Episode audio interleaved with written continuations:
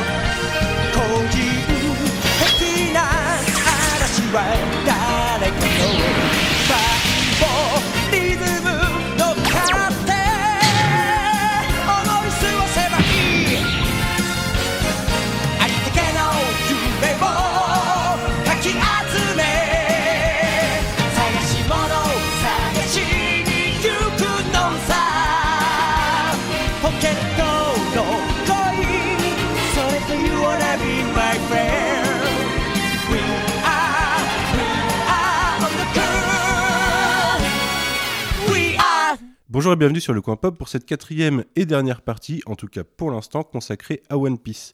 Alors on est sorti de la semaine pirate et si vous avez écouté le dernier numéro, vous savez que c'est parce que notre troisième enregistrement a duré près de 6 heures dans des conditions un petit peu chaotiques et c'est pourquoi aujourd'hui je suis obligé de réenregistrer cette intro et que personne ne va vous dire bonjour parce que c'était la même soirée, mais vous retrouverez Alfro, Alexis, Jay, Max, Max Beau et Thibaut Billy.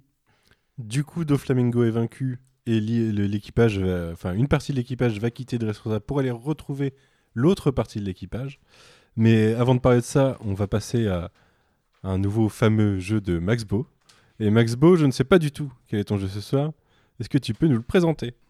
C'est un jeu très simple. D'abord, est-ce que vous êtes chaud pour un petit jeu? Oui Bien sûr, of course, John. Jay, t'es chaud pour un petit jeu? Oui. Est-ce que vous pouvez me faire un petit jingle hip-hop?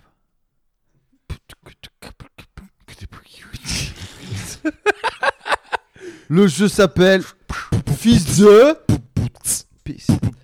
One Piece, un manga où les affiliations euh, sont nombreuses. Le jeu s'appelle Fils de. C'est un jeu très facile. Le jeu est simple, devinez qui est le fils de. Je ne vous donne le nom d'un personnage et vous me donnez le nom de son père ou de sa mère. Vous êtes prêts?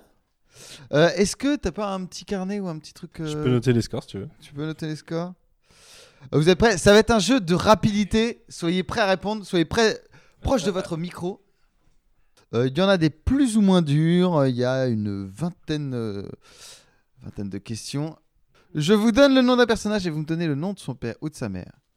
Vous devez dire fils de ta ta ta ou fille de ta ta ta. Oui, mais le D'accord? tatata, c'est. C'est la réponse. Vous comprenez ton tata. Alors, on va voir si vous avez compris. Momonosuke. Fils de Oden. Je crois que Manu a ici fait le fils d'Oden Kozuki. Vous êtes prêts? Le jeu est tendu. Ace. Fils de Goldie. Il est très Bravo. Il est très C'est fort. le seul mec sob de la soirée, hein, donc il va marquer du point. Faut le savoir. On est deux, on est deux à la fin. je suis pas ça. Enfin, pas. Ah merde.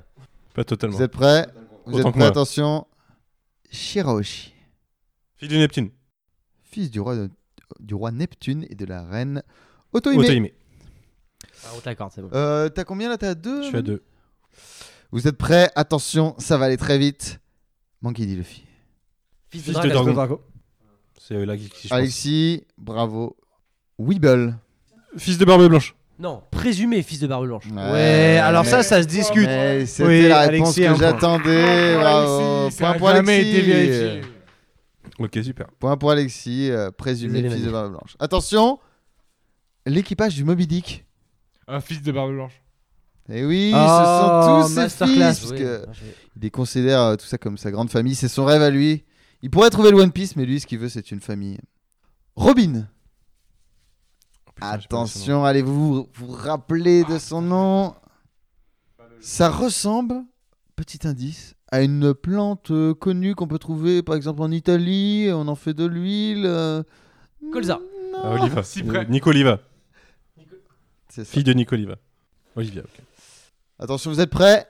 Vivi. Putain, j'ai pas eu son nom. Euh, Nefertar...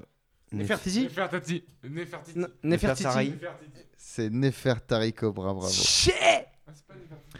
Attention. Le Sunny. Mary. Francky. Tozen. Fils de oui, c'est Francky, c'est Francky le père du Sunny. Euh, sachez tout à l'heure au fait que pour Ace, Barbe Blanche était également acceptée, Ah. Ah. vu qu'il fait partie de l'équipage. Normal, c'est le fils de frère. Katakuri, Big Mom. Fils de Big Mom. Fils de Big Mom. Ouais, mais tu as compté des points où il Eh a pas oui, dit fils vrai, de. ouais, fils, moi, je crois. Non, on le, compta- on le comptabilise celui-là, je On suis le désolé. compta- non, mais on marque un Allez, point. ok. Je vais te le Très bien, mais à partir de maintenant, il faut redire Ouais. fils de. Ouais, bah on y enlève deux points, Alexis, dans de. ce cas-là. On, a- bah, on écoutera, on écoutera Manu. Tu verras. Sanji, Fils de Vince Mock. De Judge Vince Mock. c'est le judge que j'attendais. Bravo Alexis. Mais il a, Usopp. il a pas dit fils de. Si. Il a dit Vince Non, Smoke. Si, si, il a oui, dit- il a pas dit. Non, Il a dit Vince et moi, j'ai a dit fils de Ju- Judge voilà. Vince j'ai dit fils. Non, j'ai dit il y fils a de triche. Vince Smoke Il a dit et j'ai dit fils de Judge. Il y a euh, Non, il a dit fils de replay Vince sur Smoke, et l'audio. après, t'as dit Judge Donc la tout court. Vava. Ah bah annulé, aucun point, aucun point. La Va. Aucun point, aucun point, aucun point. Waouh, ok. Point Manu. Aucun point, aucun point, aucun Vava point. donne marche. le Aucun à Manu. point. Ça marche. C'est mon jeu, je fais ce que je veux, c'est aucun point. Attention. Fils de Yasop. Fils de Yasop. Non, je l'ai, je l'ai, c'est bon, il bon le point. Il est là le point, Alexis. Et attention, dernière proposition. Roronoa Zoro. Fils de Roronoa Zora. Fils de personne. Exactement, c'est la bonne réponse. J'avais marqué aucune idée. Merci. C'est vraiment un troll d'Oda de jamais nous dire d'où il vient ce putain de Zoro. C'est vrai. Alexis a Fils gagné. de personne. Bravo. Un point honorable pour Jay à la fin. 5 points honorables pour moi. Et voilà, c'est la, la fin du jeu, fils de. Très bien, merci. Eh bien, on file pas tout de suite sur Big Mom, euh, Max. Non, c'est euh, Zo- C'est Zo avant, oui. Puisque euh, en route pour. Enfin, Big Mom n'est- que conséquence de Zo, puisque l'objectif du Sony pour l'instant, c'est de retrouver les membres de l'équipage qui sont partis en avance et à qui on savait qu'il était arrivé des choses, mais on ne savait pas trop quoi. Et ça va se résoudre en arrivant sur une île un peu spéciale, qui est Zo. Alfro, est-ce que tu peux nous présenter Zo, s'il te plaît? Alors Zo, euh, ça va être, euh, ils vont découvrir que l'île de Zo est en fait un, un animal gigantesque, qui est donc un éléphant. Il a un nom, non? C'est quoi déjà le nom de l'éléphant? C'est Zo, je crois. Ah, c'est vraiment C'est Zo? Zo. C'est Zo, ouais. Et euh, du coup, ils vont vouloir grimper dessus en utilisant les dessins moches de, de Kanjuro, que seul Nico Robin trouve euh, mignon, pour euh, aucune bonne raison. Et, euh, et ils vont en découvrir euh, une espèce de. Bah, un peu dans le style euh, Skypia, euh, des- dans une grande forêt tropicale, euh, un village euh, détruit. Alors pour la petite histoire, euh, Oda devra justifier dans un des courriers des lecteurs pourquoi euh, Zo est un éléphant euh, de taille normale sur de l'eau qui devrait avoir des battes beaucoup plus grandes Oui. pour aller au fond de l'eau et il le justifiera dans un courrier des lecteurs où il montrera que bon, en fait c'est juste un éléphant avec euh, des pattes immenses. Donc ça veut dire qu'il a vraiment des pattes qui descendent jusqu'au fond de l'océan. Oui. Et euh, ils vont vite découvrir euh, que euh, sur cette île habitent les Minks, qui sont donc euh, des animaux anthropomorphes. Euh, c'est un peu dur à décrire. Eh ben, D'un côté, tu as les herbivores et les... de l'autre, les carnivores. Tout se passe bien entre eux. C'est euh, alors tu découvres très vite que euh, ils ont été attaqués. Ils ont été attaqués parce qu'il y en a qui cherchaient des, des samouraïs. Ouais, c'est ça. C'est Jack, le troisième, second le de numéro ouais. 3, ouais. Ouais, Oui, le ouais, numéro son 3 numéro de Kaido qui était euh, à la Mais recherche. d'ailleurs, de- euh, Kaido a pas encore été introduit? Est-ce que Kaido a été introduit si, oui, il y a eu le, un Il y a l'introduction de il y a un Kaido, je crois, que... avant où tu le vois Zo. essayer de se suicider. C'est avant Zo, hein C'est avant Zo. Il me semble que c'est avant Zo, donc on peut en parler quand même, parce que c'est l'introduction euh, bah, d'un empereur en pleine santé et, euh, et qui est en fait euh, totalement dépressif et suicidaire et alcoolique. Donc euh, il a un bon euh, ouais donc euh, la première rencontre avec ce personnage c'est euh, sa tentative de suicide en fait d'une île céleste qu'on a l'impression d'être une île céleste j'ai l'impression Ça pourrait être aussi un, un nuage qu'il a créé. Du coup, ah oui du coup maintenant on sait qu'il peut faire ça Mm. et donc il se jette et qui, euh, qui tente de suicider, mais ça fonctionne vraiment pas. Et là, on a une petite introduction qui nous parle de ses capacités, de ses tentatives de suicide, puis aussi de ses arrestations. Alors, on nous raconte que on a essayé de le décapiter plusieurs fois, de le fusiller euh, plusieurs fois, et puis en fait, il y a rien qui marche. il est vraiment présenté comme euh, la bête la plus puissante du monde. Et en fait, euh, il est présenté comme étant immortel. hein, c'est vraiment. Je crois que c'est euh, un des de, la, de la pire génération. c'est le prêtre là, le moine, c'est Hu- rouge, ouais. rouge, qui le voit euh, suicider, je crois, il me semble à ce moment-là. Oui, après il s'est boité.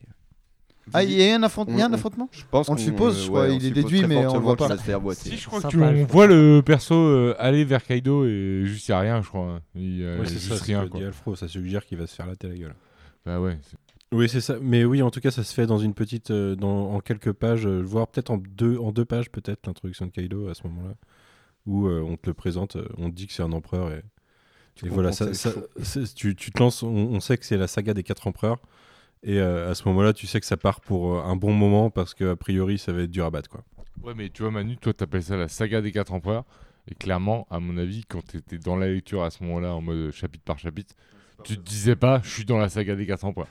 Tu disais, oula, c'est la merde, il y a une partie de mon équipage qui est en brouille, et moi je vais partir en brouille sur autre chose, tu vois. Enfin, c'est pas, à mon avis, c'était pas annoncé comme la saga des quatre empereurs pour ceux qui lisaient en, en hebdo, quoi. Bah, c'est d'ailleurs ils vont c'est à ce moment-là qu'ils vont reconnecter euh, les deux parties de l'équipage puisqu'ils vont, vont- vont tomber sur euh, Chopper, euh, Nami et c'est qui troisième? C'est Brooke.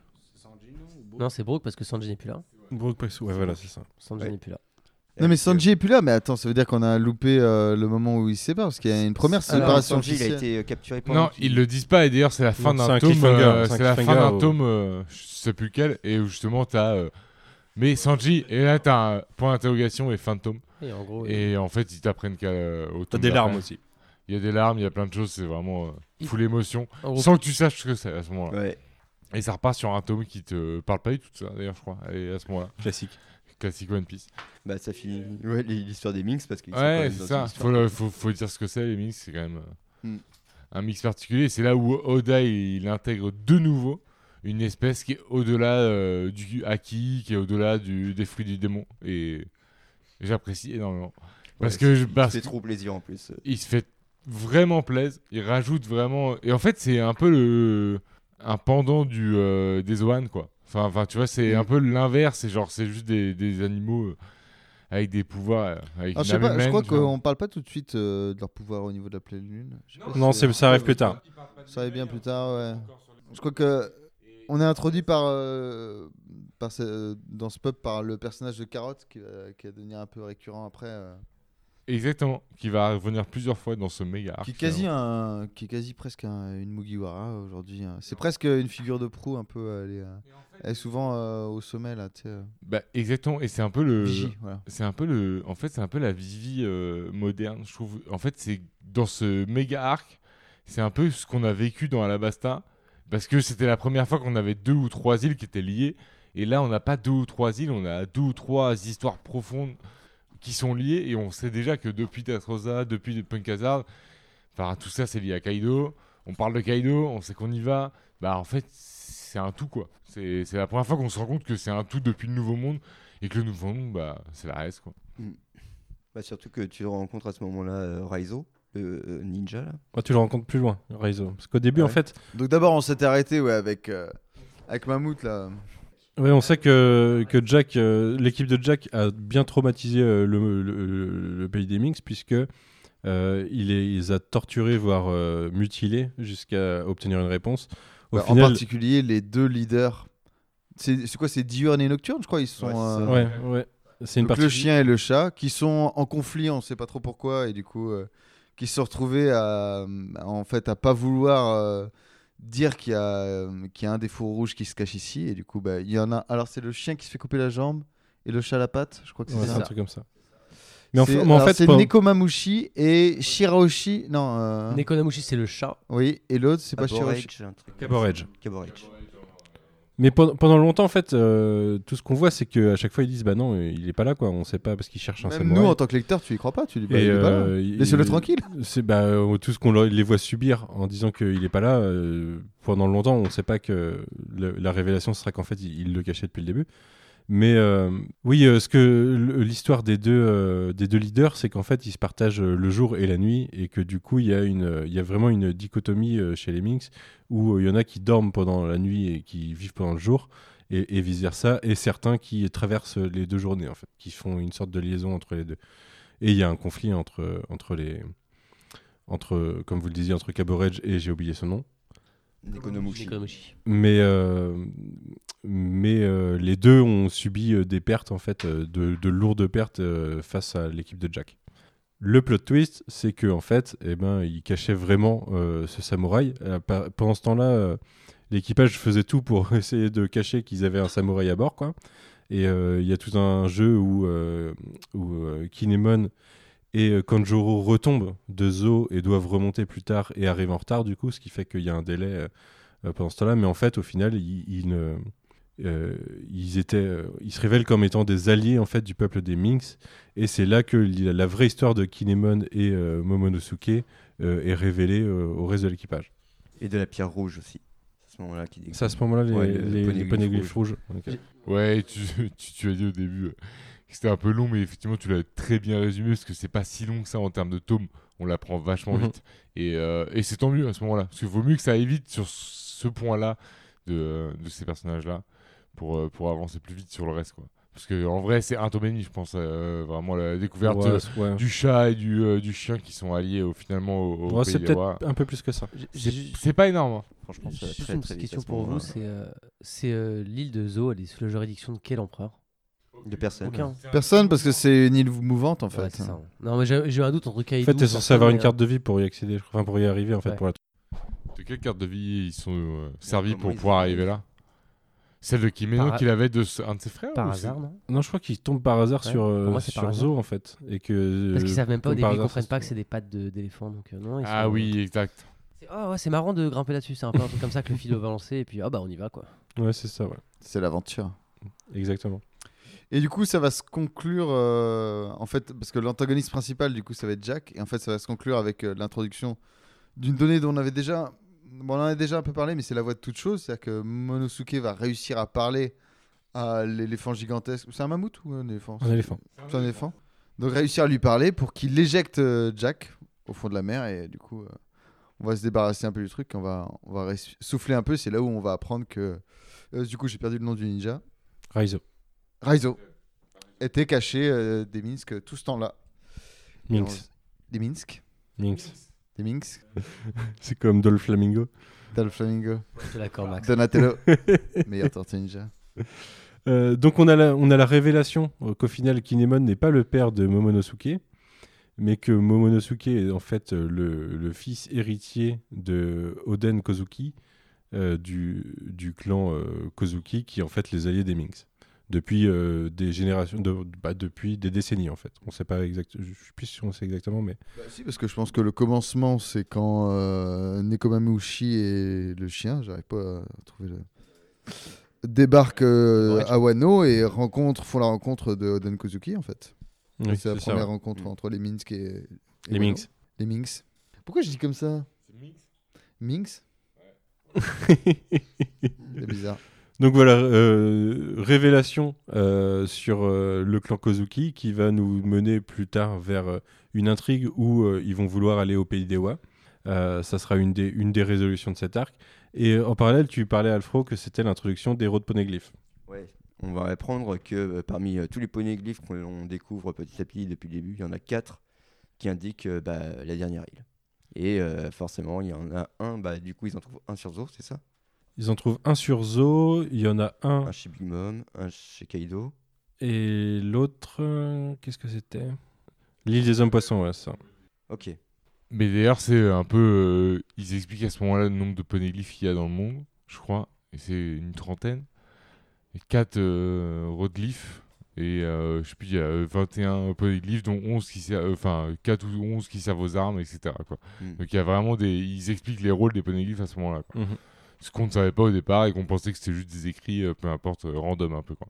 C'est la petite avancée, une fois tous les 20 tomes, de l'intrigue euh, de l'histoire oubliée et de l'intrigue parallèle de Robin qui, au sein de l'équipage, elle, depuis longtemps, ce qu'elle attend, c'est bah, de, de trouver tous les poneglyphes pour, euh, pour euh, décoder l'histoire oubliée. au final. Je veux savoir, montre-les-moi. Pour rappel, il y a 20 tomes, on y a proposé de lui dire et elle a dit non. Ouais, on sait euh, depuis euh, Lise, Homme Poisson, etc., que potentiellement dans cette histoire, il y a Luffy aussi. Quoi. Donc, Ouais. ouais, c'est- Mm. le pouvoir qu'il a, bah, soit c'est le fluide royal, soit c'est c'est vraiment un pouvoir d'une arme. Donc, euh, clairement, il fait partie de ce plan-là. quoi. Comme de- dans tous les plans d'ailleurs, de Luffy, il fait partie de tous les plans. hein. C'est un mon qui dit Luffy, etc. Enfin, il est dans tous les, dans tous les délires. Moi, il y a un truc que je, une question que ça me soulève, euh, c'est- cette idée de- des road poneglyphs qui sont un passage obligé, en gros, pour essayer de trouver le One Piece. C'est que ceux qui l'ont déjà trouvé, est-ce qu'ils seraient pas plus facilement capturables et torturables par euh, tous ceux qui essayent de s'emparer des road poneglyphs que euh, pour, pour trouver le secret que de passer par ça, quoi? Parce que des fois, ça a Ouais. l'air quand même galère. hein. Alors, pas sûr. Moi, de- je pense pas. Pas sûr que ce soit possible de torturer Riley par contre. Ouais, par vois, exemple, tu ouais. vois. Je pense que un Eustace Kid ou un Luffy, il arrive face à Riley. Ouais, fait, Crocus, Ok, par cool. exemple. Crocus, il sait la vérité, lui, Ouais. en vrai. Ouais. Mais, ouais, mais je pense que Riley, il sert à ça dans le manga. Riley, il sert à montrer qu'en fait, ils sont à un stade supérieur qui fait qu'ils sont euh, intestables, tu vois. Et je pense que Riley, il arrive sur Chabondi, etc. pour ça. Pour montrer la transit de Luffy et qui va rentrer dans ce cercle. dans ce petit cercle de jeu, qui, ceux qui veulent la vérité, quoi. Sans compter que la plupart des pirates, ils sont peut-être également la même réflexion que Luffy, c'est-à-dire que ben non, ils, ils- ils sont là pour la chasse et que ce serait vraiment gâcher le plaisir que, que de le savoir, que ce soit euh, Staskid ou Law ou même euh, Kaido, Big Mom, ce serait non, ils sont en là. fait, ils sont face à une génération à laquelle ils s'attendaient pas. Parce que les empereurs, justement, on y arrive, et c'est très installé, très posé, très contrôle. Alors que la génération terrible, ils ont juste des plans one-shot, en fait. Ils ont du one-shot, et, et limite, c'est leur vie qui en dépend, quoi. Et en fait, c'est un peu le retournement, c'est et Luffy fait partie de ça. C'est qu'on sent que Luffy, bah, c'est du one-shot, quoi. C'est- S'il y va, c'est tout droit. Et bah, c'est c'est là où ça retourne le monde, euh, finalement, de One Piece qui est installé parce que du coup on apprend un petit peu plus en arrivant dans les arcs que bah voilà c'est installé depuis longtemps finalement il y avait quand même euh, des années qui se sont passées avec ces Bah, personnages après, les empereurs, ça fait une génération qui sont empereurs, en fait. Exactement C'est pour ça qu'il y a une nouvelle génération qui arrive et il faut, que- faut les pousser. Du coup, tu penses que tu penses que Oda il va s'amuser à refaire une autre génération qui arrive derrière? Non, non, il va, je vais te dire. Bon, c'est un cycle, mais moi, j'ai fait un cycle. hein, euh, Alpha, Alpha, tu retraite. sautes un peu on arrive un presque plus loin dans ce podcast parce que tu dis déjà que c'est une équipe d'empereurs tu vois et clairement c'est une génération d'empereurs et oui c'est ça mais Mais d'ailleurs, il y a un- il y, a un élément pour répondre un peu à ma question, en fait, qu'on retrouvera bien plus tard, mais je vais le teaser dès maintenant, c'est que au final, les empereurs, ils sont pas forcément à la recherche du One Piece. Mais non, de toute façon, c'est introduit avec Barbe Blanche, il le dit direct. Donc ceux qui sont en position de Barbe trouver, Blanche, on sait déjà son objectif, c'est pas du tout le One Piece, il aurait pu, mais non. C'est pour ça que j'ai insisté sur ce point pendant le podcast 2. C'est justement que, euh, en fait, Barbe Blanche, c'est la famille, tu vois. Et en fait, les empereurs, on, on va le découvrir juste après avec Big Mom, etc. C'est qu'en fait, ils ont tous leur leitmotiv. Et qu'en fait, avoir le One Piece, etc., bah, c'est presque secondaire, en fait. Même tu parlais de, tu parlais genre d'interroger ceux qui savent pour le One Piece, genre Crocus et Rayleigh, mais il y en a un des quatre empereurs qui est Shanks le Roux qui faisait partie de l'équipage de Gold Roger et même s'il a pas été sur Loftel, bah lui, euh, C'est pas la vérité. il a pas besoin de torturer Rayleigh, euh, pour, euh, pour pour connaître, il a juste à venir le voir. Ouais. Ouais, ça va, tu peux me dire le One Piece peu pas du tout envie d'aller torturer Shanks, visiblement. Non, mais c'est qu'il y a aussi un respect, tu vois. C'est comme Luffy qui veut pas savoir la suite ou euh, Nico Robin, etc. C'est qu'en fait, il y a une sorte de respect pour cet accomplissement Mhm. qui fait que même des mecs comme Shanks le Roux, qui est euh, aujourd'hui euh, connu comme un empereur, et qui aurait pu savoir la, la vérité si il avait juste dit oui, racontez-moi la vérité, il aurait pu la savoir. Mais en fait, même des mecs comme ça sont là. Non, je suis à la recherche de cette vérité et je veux la, euh, la voir et l'accomplir par moi-même, tu vois. Genre vraiment là. Et on sent que c'est l'accomplissement, tu vois. C'est pas, c'est plus que, c'est à ce moment-là de One Piece, pour moi, c'est plus qu'un trésor, c'est plus qu'une richesse. C'est l'accomplissement en fait de la vie de pirate, quoi. Mhm. C'est vraiment, t'as fini, c'est terminé, c'est le One Piece, c'est la vérité, c'est, c'est, YOLO. Ça. Peut-être tu disais euh, Luffy il va tout droit, mais justement là il y a quelque chose qui va l'empêcher d'aller tout droit, c'est l'absence de Sanji. Il va devoir faire un détour en fait, euh, parce que son objectif c'était Kaido. Ben, justement, parce qu'en fait la fin du pays des eaux c'est justement cette décision là. Luffy va pas avoir le choix entre euh, d'aller directement puisque son objectif c'était Kaido, mais il va devoir faire un détour vers Whole Cake Island pour récupérer Sanji. Et il y a une promesse qui est faite, donc euh, l'équipage se split. Une partie de l'équipage dont Zoro, Usopp, euh, Francky. Frankie, euh, Robin, et je crois que c'est tout, euh, partent à Wano pendant que tout le reste de l'équipage va aller à Cake Island. Enfin, c'est comment C'est tout gâteau euh, en français? L'île tout gâteau. ouais. L'île tout gâteau. Et Brooke aussi euh, va à l'île tout gâteau. Pour, euh, pour euh, sauver et récupérer Sanji. Il y a une promesse qui est, faite à, qui est faite à Momonosuke. C'est euh, c'est d'ailleurs là qu'ils Max, font la Max, révélation. On n'a pas dit pourquoi, en fait, euh, ce Sanji, il, est- il va sur l'île euh, tout gâteau. Et justement, c'est ce que je disais tout à l'heure, c'est que c'est l'annonce d'une fantôme où on apprend que Sanji a une obligation et qu'il y va. Et en fait, c'est comme ça qu'on dé- au moment où Luffy et tout ils retrouvent leurs potes, Il leur dit ouais mais Sanji, il a une obligation et boum le tome est signé comme ça. Mais il parle pas d'obligation. En gros, ça, ça suggère que ça va pas plaire à Luffy. Et il y a des larmes à ce moment-là. Oui mais ouais coup, c'est c'est obligation parce que c'est l'interprétation que j'en avais euh, quand je l'ai lu tu vois. Mais oui effectivement c'est il, a- il avait quelque chose à faire et ils ont pas pu le retenir quoi. Donc attends, il y a, il y a quand même. Donc est-ce que c'est à ce moment-là du coup, euh, donc à la fin de Zo, vu qu'on peut revenir là-dessus, où il y a la révélation que Kinemon vient de 20 ans euh, en arrière? Je crois que c'est à ce moment-là où ils expliquent. euh, Moi, j'aurais dit que c'était pendant Big Mom. Oui, c'est plus tard, ouais. C'est encore plus tard ouais, où ils expliquent. Ouais. Parce qu'il y a la promesse faite à- de Luffy à Momonosuke de libérer Wa. Je sais à Oui, ce ça c'est moment-là. en partant de Zo par contre. à ce moment-là. Ouais. Et donc l'équipage se sépare. Et puis euh, là, on en est là. Bon, euh, ça va être. euh, là, en fait, on va oublier toute la partie des Mugiwara qui est partie à Wa. Pendant longtemps. Pendant très Oui. très longtemps. En fait, moi, je me rappelle très bien parce qu'en temps de lecture réelle, il y a eu euh, plus de deux ans. Ah ouais, ouais. Il y a eu plus de deux ans où Ah euh, oui, moi, euh, en tant que gros fan de Zoro, j'étais attristé dans mon cœur pendant deux ans. pas de nouvelles. Je me dis putain, mais à un moment, il va y avoir un petit, euh, un petit ellipse, genre en mode tiens, ben, pendant ce temps. euh, Et non. non, non, pendant, pendant tout ce temps, genre, aucune nouvelle. Des... Ah, moi, je- c'était un petit traumatisme. Ouais, je peux Ouais, comprendre. ouais. ouais, Bah, c'est ouais. comme quand tu lis Impel Down et Marineford et que. Bah, on a eu une long. mini-série au bout de 20 tomes quoi. Merci de de de Doors. Alors, euh, comment ça commence euh, Big Mom Parce qu'ils arrivent direct sur l'île tout gâteau, donc apparemment. Alors, et- non, est-ce qu'on peut parler du plan de Luffy d'abord? Parce qu'en fait, le plan de Luffy, c'est de, le plan de Luffy, c'est de voler Poneglyph, enfin euh, le Roadglyph. Sa de- mission, c'est de récupérer le- et l'information. de il y va avec euh, Trafi, je crois d'ailleurs, et il décide de faire ça sneaky. En fait, c'est le- leur plan de base, c'est d'y aller discretos. C'est pas de faire euh, Comme random. souvent en vrai. Oui, mais Mais là, il s'agit, il s'agit du premier affrontement, première rencontre directe avec un empereur déjà. Ouais, mais ils veulent pas l'affronter directement, justement. C'est le premier plan où ils vont y aller tranquillou, tu vois. Ils vont y aller Il y a discret. déjà le plan de libérer Sanji à ce moment-là. Oui, Les deux, les, deux, les deux sont liés, non? Bah, Est-ce qu'on donne dans l'obligation de Sanji donc euh, c'est qu'il Parce est que ça, promis- techniquement, c'est dans l'arc de Zo. hein. Vous avez Bon, voulu alors- sauter sur Big Ah Mom. mais moi j'étais pas sûr qu'on le savait direct qu'il allait se marier justement. Si. Pendant l'acte de Zo, on le Mais sait. si, mais il y a, y la lettre si. et tout, les gars. Ah ouais. Il a écrit une lettre, il lui file la lettre, ils savent, eux, euh, ce qui, pourquoi il est parti. Et il est parti parce que euh, Big Mom a décidé. Enfin, le, le père de Sanji a décidé qu'il allait se marier avec une fille de Big Ah, Mom. ouais, pour un créer truc. une alliance. déjà, on va apprendre que Sanji en fait fait partie d'une Ah, famille, une euh, famille. plutôt maléfique dans l'univers de One Piece, qui est une famille euh, qui est dirigée par Judge Smoke et euh, qui est un scientifique euh, assez balèze, qui a fréquenté Vega-. Vegapunk. C'est un Mads, mais on va en parler bien plus tard, ça. Mais, euh, mais oui, il fait partie de cette équipe de scientifiques. Et euh, en fait, qui a fait des expériences sur ses enfants pour euh, avoir des enfants. euh, c'est quoi, c'est génétiquement modifié? Je sais pas trop comment c'est bricolé. Son Mais truc. là, vous me fatiguez hein, parce que du Ouais, parce coup, que là, on s'envoie vers le. bah, bah, du coup là, tu parles de ce qui est expliqué dans l'arc Big Mom, alors que ce que je voulais juste dire, c'était son obligation de mariage dans Zo. Et après, on pouvait partir Mais sur ouais, Big mais on est obligé d'en parler parce que pourquoi il a, pourquoi il il y a un mariage C'est parce qu'il y a une alliance de famille. Du Oui. coup, on est obligé de parler de la famille de Sanji si on parle du mariage. C'est pour ça que je voulais en parler plus Bah, tard. oui. Oui, on sait qu'il a une famille puissante, mais elle est, elle Bon, est détaillée plus tard. résumons-le comme ça en attendant d'en parler plus en détail. Non, mais maintenant, on est parti, allons-y. Bah voilà, je crois que. Bah euh, non, mais euh, du coup, oui, c'est vrai que c'est vrai que c'est en fait, le- parce que, ce après, on que- arrive plein, en, en plein milieu de l'arc Big Mom. Parce que ce que t'expliques, c'est une grande partie de l'arc Big Mom en fait.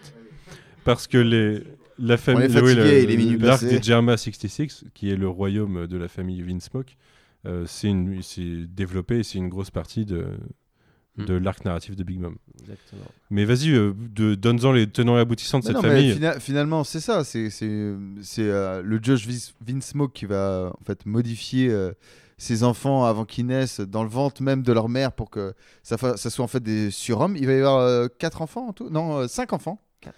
Non, quatre, quatre frères et. euh, Ah, t'as raison, ils sont quatre. quatre frères et une sœur. quatre et une. Ouais, cinq enfants.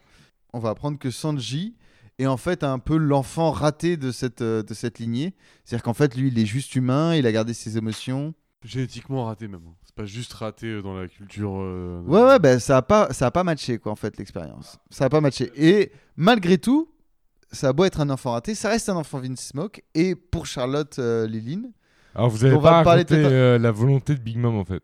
bah, C'est que on vous en a parlé un peu tout à l'heure, mais, Non, euh, mais vous racontez déjà les Germa, etc. Mais en fait, euh, Big Mom, pourquoi elle, veut que ces gens-là viennent pour le mariage? C'est un mariage d'alliance, tout simplement. Donc, on, on a parlé de la famille Vince Smoke, qui était une famille importante. Et donc, Charlotte Liline, dont l'objectif est finalement, on en a parlé tout à l'heure, euh, bah, de, de réunir tout le monde autour de son drapeau. eh bien, euh, la famille Vinsmoke, bah, c'est une alliance intéressante. Donc, euh, elle veut faire le mariage entre une de ses filles et euh, Sanji Vinsmoke. Et donc, l'équipe des Mugiwara veut récupérer Sanji et en même temps, s'il y a moyen de copier un petit euh, poneglyph, C'est ça. En gros, sympa. sur, l'île Tugato se prépare un mariage entre Sanji, du coup, du côté des, des Vinsmoke, avec la fille de Charlotte Lénine, du coup, Big Mom. Et du coup, Luffy et son équipage, une partie d'équipage, parce que l'autre partie est partie à Wano, va arriver sur l'île Tugato, donc l'île Wall Cake en anglais, pour, euh, pour aller récupérer Sanji. Et comme tu le disais, un poneglyph. Voilà, alors en termes euh, d'échelle de puissance, ça fait un petit détour aussi, parce qu'un des premiers euh, adversaires de Luffy, ça va être Cracker, qui va rencontrer dans la forêt. Attendez, euh, il faut quand même raconter comment ils arrivent sur l'île. Ah, bon, alors, Vas-y, c'est toi qui Parce introduis. îles. qu'ils doivent éviter. Moi, je sais pas quel euh, tout de détail il faut qu'on aille, parce que sinon après, euh, il y en C'est a pas tant une heures, question de détail que d'ordre et c'est n'importe quoi pour l'instant. Parce qu'il ra- il rencontre en fait Charlotte avant d'arriver sur Roll Cake. Et c'est comme ça qu'ils qu'ils arrivent sur Roll Cake. Puisqu'elle leur indique comment euh, y passer. Ouais, la, fille, la fille de Charlotte, euh, comment elle s'appelle? Celle qui doit euh, se marier avec Sanji. C'est Pudding. Donc oui, ils rencontrent Pudding euh, avant, qui va leur indiquer le chemin pour parvenir à Whole Cake. Et pendant longtemps, ça va nous induire en, euh, en erreur en pensant qu'elle est vraiment hyper sympa. Mais finalement, est-ce qu'elle est pas hyper vraiment sympa? Alors, Elle est un peu euh, bipolaire. Elle est un peu bipolaire, ouais. Et euh, du coup, euh, ça va permettre à Luffy d'arriver euh, sur l'île et euh, de rentrer dans l'île, euh, enfin dans la forêt euh, interdite. Et euh, cette forêt, ils vont découvrir euh, ce qu'est le pouvoir de Big Mom en fait. Ça, ils ne savent pas encore que c'est le pouvoir de Big Mom. C'est que tout est euh, animé, tout a une vie. euh, Elle peut donner une âme à n'importe quoi. Voilà, Le pouvoir de l'âme. c'est ça. C'est cheaté. C'est cheaté. Et on croise qui. On croise qui dans la forêt? C'est brûlé qu'on rencontre en premier, je crois. Ah, c'est pas, c'est pas le, d'ailleurs le, euh, même le perso qui est enfoui dans le sol là. Comment il s'appelle? Le père de, le père des jumelles. Ouais. Non, ça, C'est juste après. Non, je crois que c'est dans la forêt dès le début. hein. c'est dans la forêt. Je ouais. crois que c'est le premier perso Parce que qui c'est un point de rencontre sur l'arc repère. de l'île. ils- ils- à chaque fois, ils partent Ça, de suis lui, ils d'accord, ouais. reviennent à lui. Et ils reviennent à lui, ils ont beau s'échapper, en fait ils retombent au même endroit. Et en plus, euh, Oda est très malin parce qu'il fait, euh, il nous montre d'autres choses entre temps. Et, euh, et du coup, on- ça tombe en- je- J'aurais pas aimé lire les scans à cette époque-là. quoi. Pourtant, c'est très C'est bien. l'affaire, Franchement, la forêt. tu lis trois scans d'affilée, tu les vois au même endroit. Je trouvais ça génial, moi. Bah là, tu Bah, vois, c'est un bon fait- exemple de. Ouais, là, on scan. C'était vraiment relou. Mm. Je suis pas d'accord. Moi, Ça c'est là où ça j'ai arrêté en fait. Ça tease un truc. Ouais, j'entends bien. Ça tease un truc, on est quand même chez un empereur. C'est la première fois qu'on débarque sur l'île d'un empereur. C'est magnifique, mais t'as envie de péter un boulon, frérot. Ah ouais, mais Tu- non. imagine, tu lis trois scans, c'est au même endroit, le fil est au même endroit, tu fais. Ouais, super. En fait, en fait, moi, ça me dérange pas parce que je sais que derrière, je serais pas déçu en fait. Puis en C'est fait, ça le. moi, le, j'avoue, j'ai moyennement accroché au délire Disney au début. J'aime bien. le truc euh, Mhm. tout un peu euh, musical. Bah, tu vois, moi euh, je trouve que le début dans la forêt est too much, et pourtant le reste de cet arc, il est magnifique. Bah, une fois en fait que tu passes toute cette introduction, mais je trouve que c'est l'introduction qui est mal faite en fait. C'est Ah. où tu arrives dans un En fait, il a fait du too much trop vite. Moi, j'ai l'impression qu'Oda a essayé de vous mettre mal à l'aise et qu'il a réussi. C'est possible. hein. Je confirme, je confirme. En fait, il te casse la barrière de l'ambiance avec du too much, et en fait, il te met direct dans le truc. Et à un moment où tu lis cet arc, t'es dedans, quoi. Puis bien sûr, comme disait Alexis, euh, bah, t'as- tu sens l'ambiance euh, empereur, quoi. Bah, en fait, à partir de la, ba- euh, de la bagarre euh, Sanji, euh, c'est pas vraiment une bagarre parce que le fils laisse faire, mais quand euh, Sanji euh, est obligé, euh, il retrouve Sanji du coup, qui est dans une diligence avec ses frères. Ouais, Il y a un aller-retour de Luffy. Ouais, il nique Cracker. Ouais, mais d'ailleurs, Crackers, est-ce que, euh, rappelez-moi à mon bon souvenir, est-ce qu'on sait sa prime à ce moment-là? Oh, je sais pas. Parce que c'est important, en fait, techniquement, et je me souviens plus si c'est à ce moment-là qu'on sait sa prime. Parce que techniquement, c'est un, c'est un second de- d'un empereur. Sa prime, elle est largement au-dessus de celle de Luffy. Moi, ce que j'aime bien dans cet arc, c'est qu'on on part pas euh, pour être euh, pour fumer un empereur au départ. C'est vraiment un peu innocent. Si on va récupérer Sanji, c'est normal, c'est un mec de l'équipage et tout. On fait, on fait pas gaffe spécialement à la menace en face, même si c'est c'est annoncé plusieurs fois. Comme vous disiez, à un moment, on découvre le pouvoir de Big Mom, le pouvoir des âmes et tout, qui est, qui est vraiment euh, qui paraît sans limite comme ça. Puis en parallèle, en plus, on a euh, l'énervement de Big Mom par rapport à un gâteau. Je sais plus si c'est un petit peu avant ou C'est plus tard, c'est pas quand le mariage est foiré, ça. Non, non, il y, a- il y a une phase avant où ils sont obligés de contenter Oui, Big. Mom aussi. Ouais. euh, Oui, oui, il y a, Tease ouais. ce truc-là. ouais. Qui ouais, nous, qui nous tease ça, en effet. Ça ouais. arrive avant, en fait, une, un énervement de Big Mom. Ça te montre ce qui se passe quand Big Mom, elle a pas ce qu'elle veut manger. Voilà. Et elle est incontrôlable. Et j'ai- j'aime bien ce côté, euh, un empereur, ça se tape pas avec un demi-équipage, là tu dois fuir. Et toute la philosophie de Luffy, même si tu l'aimes bien et qu'il y a le combat contre contre contre Sanji et tout. Mm. C'est pas ça a pas c'est pas vraiment de sens en fait ici. Et il va se rendre compte lui-même qu'il doit euh, faire il doit faire une autre stratégie, qu'il doit écouter les autres et se barrer. Et, et c'est je trouve ça je trouve ça super intéressant de- d'avoir temporisé comme ça sur un- sur un arc qui est super important, sur un adversaire super important. Et il va y avoir quand même le combat contre euh, dans le chien, euh, je sais plus le nom en français, Katakuri. Katakuri, ouais. Bah, et puis il y a la rencontre déterminante avec Beggy euh, qui, qui du coup lui change le plan en fait. C'est ça, c'est. À un moment, il rencontre un mec qui a un plan en fait. C'est- Ouais, ça, mais-. Tu vois, c'est la force d'Oda, c'est que c'est de nouveau Luffy avec un équipage random, enfin des gens random sur l'île qui. Parce qu'il y en a la moitié, c'est des gens random avec qui il a, qui il a, il a été courtois, etc. et qui ça a bien matché. Il qui, y, a, euh, il y a Capone et il y a César dans son Et il y a équipe déjà. exactement, et il y a Capone, et Capone qui est un des euh, de la génération terrible, qui rencontre et qui a un pouvoir illimité clairement. Enfin, c'est le moment où il y a le twist quoi. Alors, Capone, il le rencontre. Capone, quand il le rencontre sur l'île du coup de Big Mom, Capone, c'est un subordonné Mhm. de Big Mom. Même C'est un peu l'équivalent de la répétition de l'eau à Punk Hazard. Exactement. Sauf que là, on n'est pas Punk Hazard, on est quand même chez un empereur et que c'est le subordonné de Big Mom, quoi. Mhm. C'est pas le, c'est pas le l'acolyte de César Clown, quoi. On est quand même dans un autre niveau. Mais c'est vrai que oui, euh, Capone, il a une, une importance énorme dans Star. Il est engagé pour s'occuper de la sécurité du mariage Oui. donc de Sanji et, et c'est- j'ai encore perdu son nom. Pudding. Pudding. Du coup, sac- sacrée confiance quand même. Je Qu'a pense accordé qu'elle Big a, a à- utilisé euh, son pouvoir contre nous en fait. Oui, parce que Pudding, son pouvoir. Du coup, euh, tu, tu le disais tout à l'heure, mais Pudding, euh, même si elle a l'air bienveillante au début et que Sanji a l'air plutôt content de se marier avec elle parce que Ah, carrément. il aime bien les meufs et elle, elle le kiffe. Euh, en fait, euh, c'est un plan de Big Mom et c'est Pudding, c'est c'est- c'est une vilaine quoi. C'est un plan, c'est un plan de Big Mom pour éliminer euh, Sanji et euh, le reste de sa famille pendant le mariage. Hmm. Là où les Vinsmoke, sont, eux, euh, ils sont pas du tout dans, dans l'idée de, de trahir. Eux, ce qu'ils veulent, c'est l'alliance parce qu'ils veulent euh, raser East Blue, je crois. Ou ils veulent conquérir East Blue. Un truc Et à ce moment-là, les Germat Double Six font un peu flipper quand même. Et c'est pour ça Ouais. qu'ils veulent les ruiner aussi. C'est qu'ils font. Ah, ils sont un peu chauds les mecs. Ils construisent des espèces de forts sur euh, la mer. Mais c'est, je le disais tout à l'heure, c'est des nazis. C'est, c'est l'imagerie nazie. Ouais, c'est ça. Et du coup, ils font peur même à des empereurs quoi. Enfin, vraiment, ils sont, ils sont flippants de ouf quoi. Ah, elle en a besoin, clairement. Bah, besoin et en même temps, euh, pas besoin. Enfin, genre, faut pas que ce soit là ou c'est avec elle, tu vois. Mais il y a pas, y a pas d'entre deux. Oui, oui. Bah, elle, elle veut même. Là, c'est les rares qu'elle veut pas s'allier. Elle veut les éliminer parce Oui. que c'est une menace Pour potentielle. récupérer leur technologie et puis euh, les Ouais. anéantir, quoi. Hmm. Ouais, parce qu'ils ont une bonne tech hein, quand même. En plus bah. d'être génétiquement modifiés, ils ont oui. des costumes euh, qui leur donnent des capacités Bah, qui, spéciales. qui allie quoi euh, Exosquelette, rapidité, puis je sais plus quoi, mais euh, Invi- invisibilité. voilà, ça, ils ont un triptyque qui fait, enfin, il fait quand même mal, quoi. C'est assez lourd, ouais. On n'a pas trop parlé parce qu'on on a recoupé sur Big Mom tout à l'heure, mais euh, ils ont. euh, Enfin, il y a toute une histoire avec euh, la sœur de Sanji qui s'appelle Reiju, qui est pas totalement comme le reste de sa famille, et qui a un peu plus de sentiments, on va dire, qui a un peu plus d'attachement à Sanji, qui reste une connasse quand même. Ouais, Ça elle est entre les deux, quoi. Ouais, Elle est entre les deux parce qu'elle a quand même, Ouais. quand il est petit, elle a quand même de la sympathie Je pour pense Sanji. que moralement, elle a un problème quoi. C'est, ouais, euh, ouais. Elle est, elle est tiraillée quand Elle est un peu psychopathe quand même. Elle est un peu psychopathe, mais euh, tu vois, elle a des sentiments donc ça compte. C'est Dexter un peu. Ouais, et Dexter est quand même bien plus sympa, je trouve. Après, bon. Mais du coup, pour Oui. revenir à Sanjay et Pudding, euh, l'idée c'est qu'au moment où, euh, où ils vont prononcer leurs vœux et euh, que Sanji va soulever euh, la- le voile, euh, il va découvrir son troisième œil, ce qui est Mhm. censé le paralyser. Mhm. Et à ce moment-là, elle va profiter euh, de, de- de cet instant pour le tuer pendant que le reste de sa famille se fait tuer euh, par euh, les différents enfants. Parce que Big Mom a quoi 80 enfants quelque 80 chose comme ça ouais. euh, qui sont tous ses lieutenants d'une façon ou d'une autre.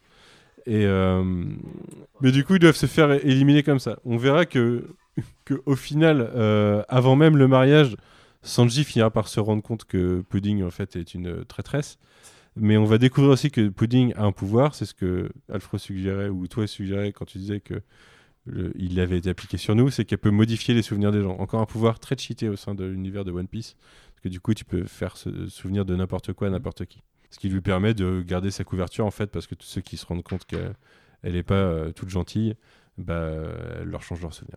Donc, BG euh, s'est rendu compte que, que euh, Luffy et une partie de son équipe étaient là, et lui, bah, son but, c'est de, c'est de niquer Big Mom pendant le mariage. Voilà, alors il va expliquer son plan et je crois que c'est à ce moment-là qu'on a le flashback de Big Mom pour expliquer, euh, pour justifier en fait la kryptonite euh, de, de Big Mom, qui est la photo, euh, c'est la photo de sa mère adoptive. Ouais, c'est ça, ouais. C'était, euh, c'est c'est pas grand-mère qu'elle s'appelle ou euh, Je sais plus. Il y a un nom euh, spécifique, mais je me rappelle plus ce que c'est. Toujours est-il que c'était sa mère adoptive qui l'a recueillie petite. Et, euh, Voilà, donc ouais, on va apprendre donc le flashback de Big Mom, qui est en fait une enfant humaine euh, gigantesque qui va être abandonnée par ses deux parents.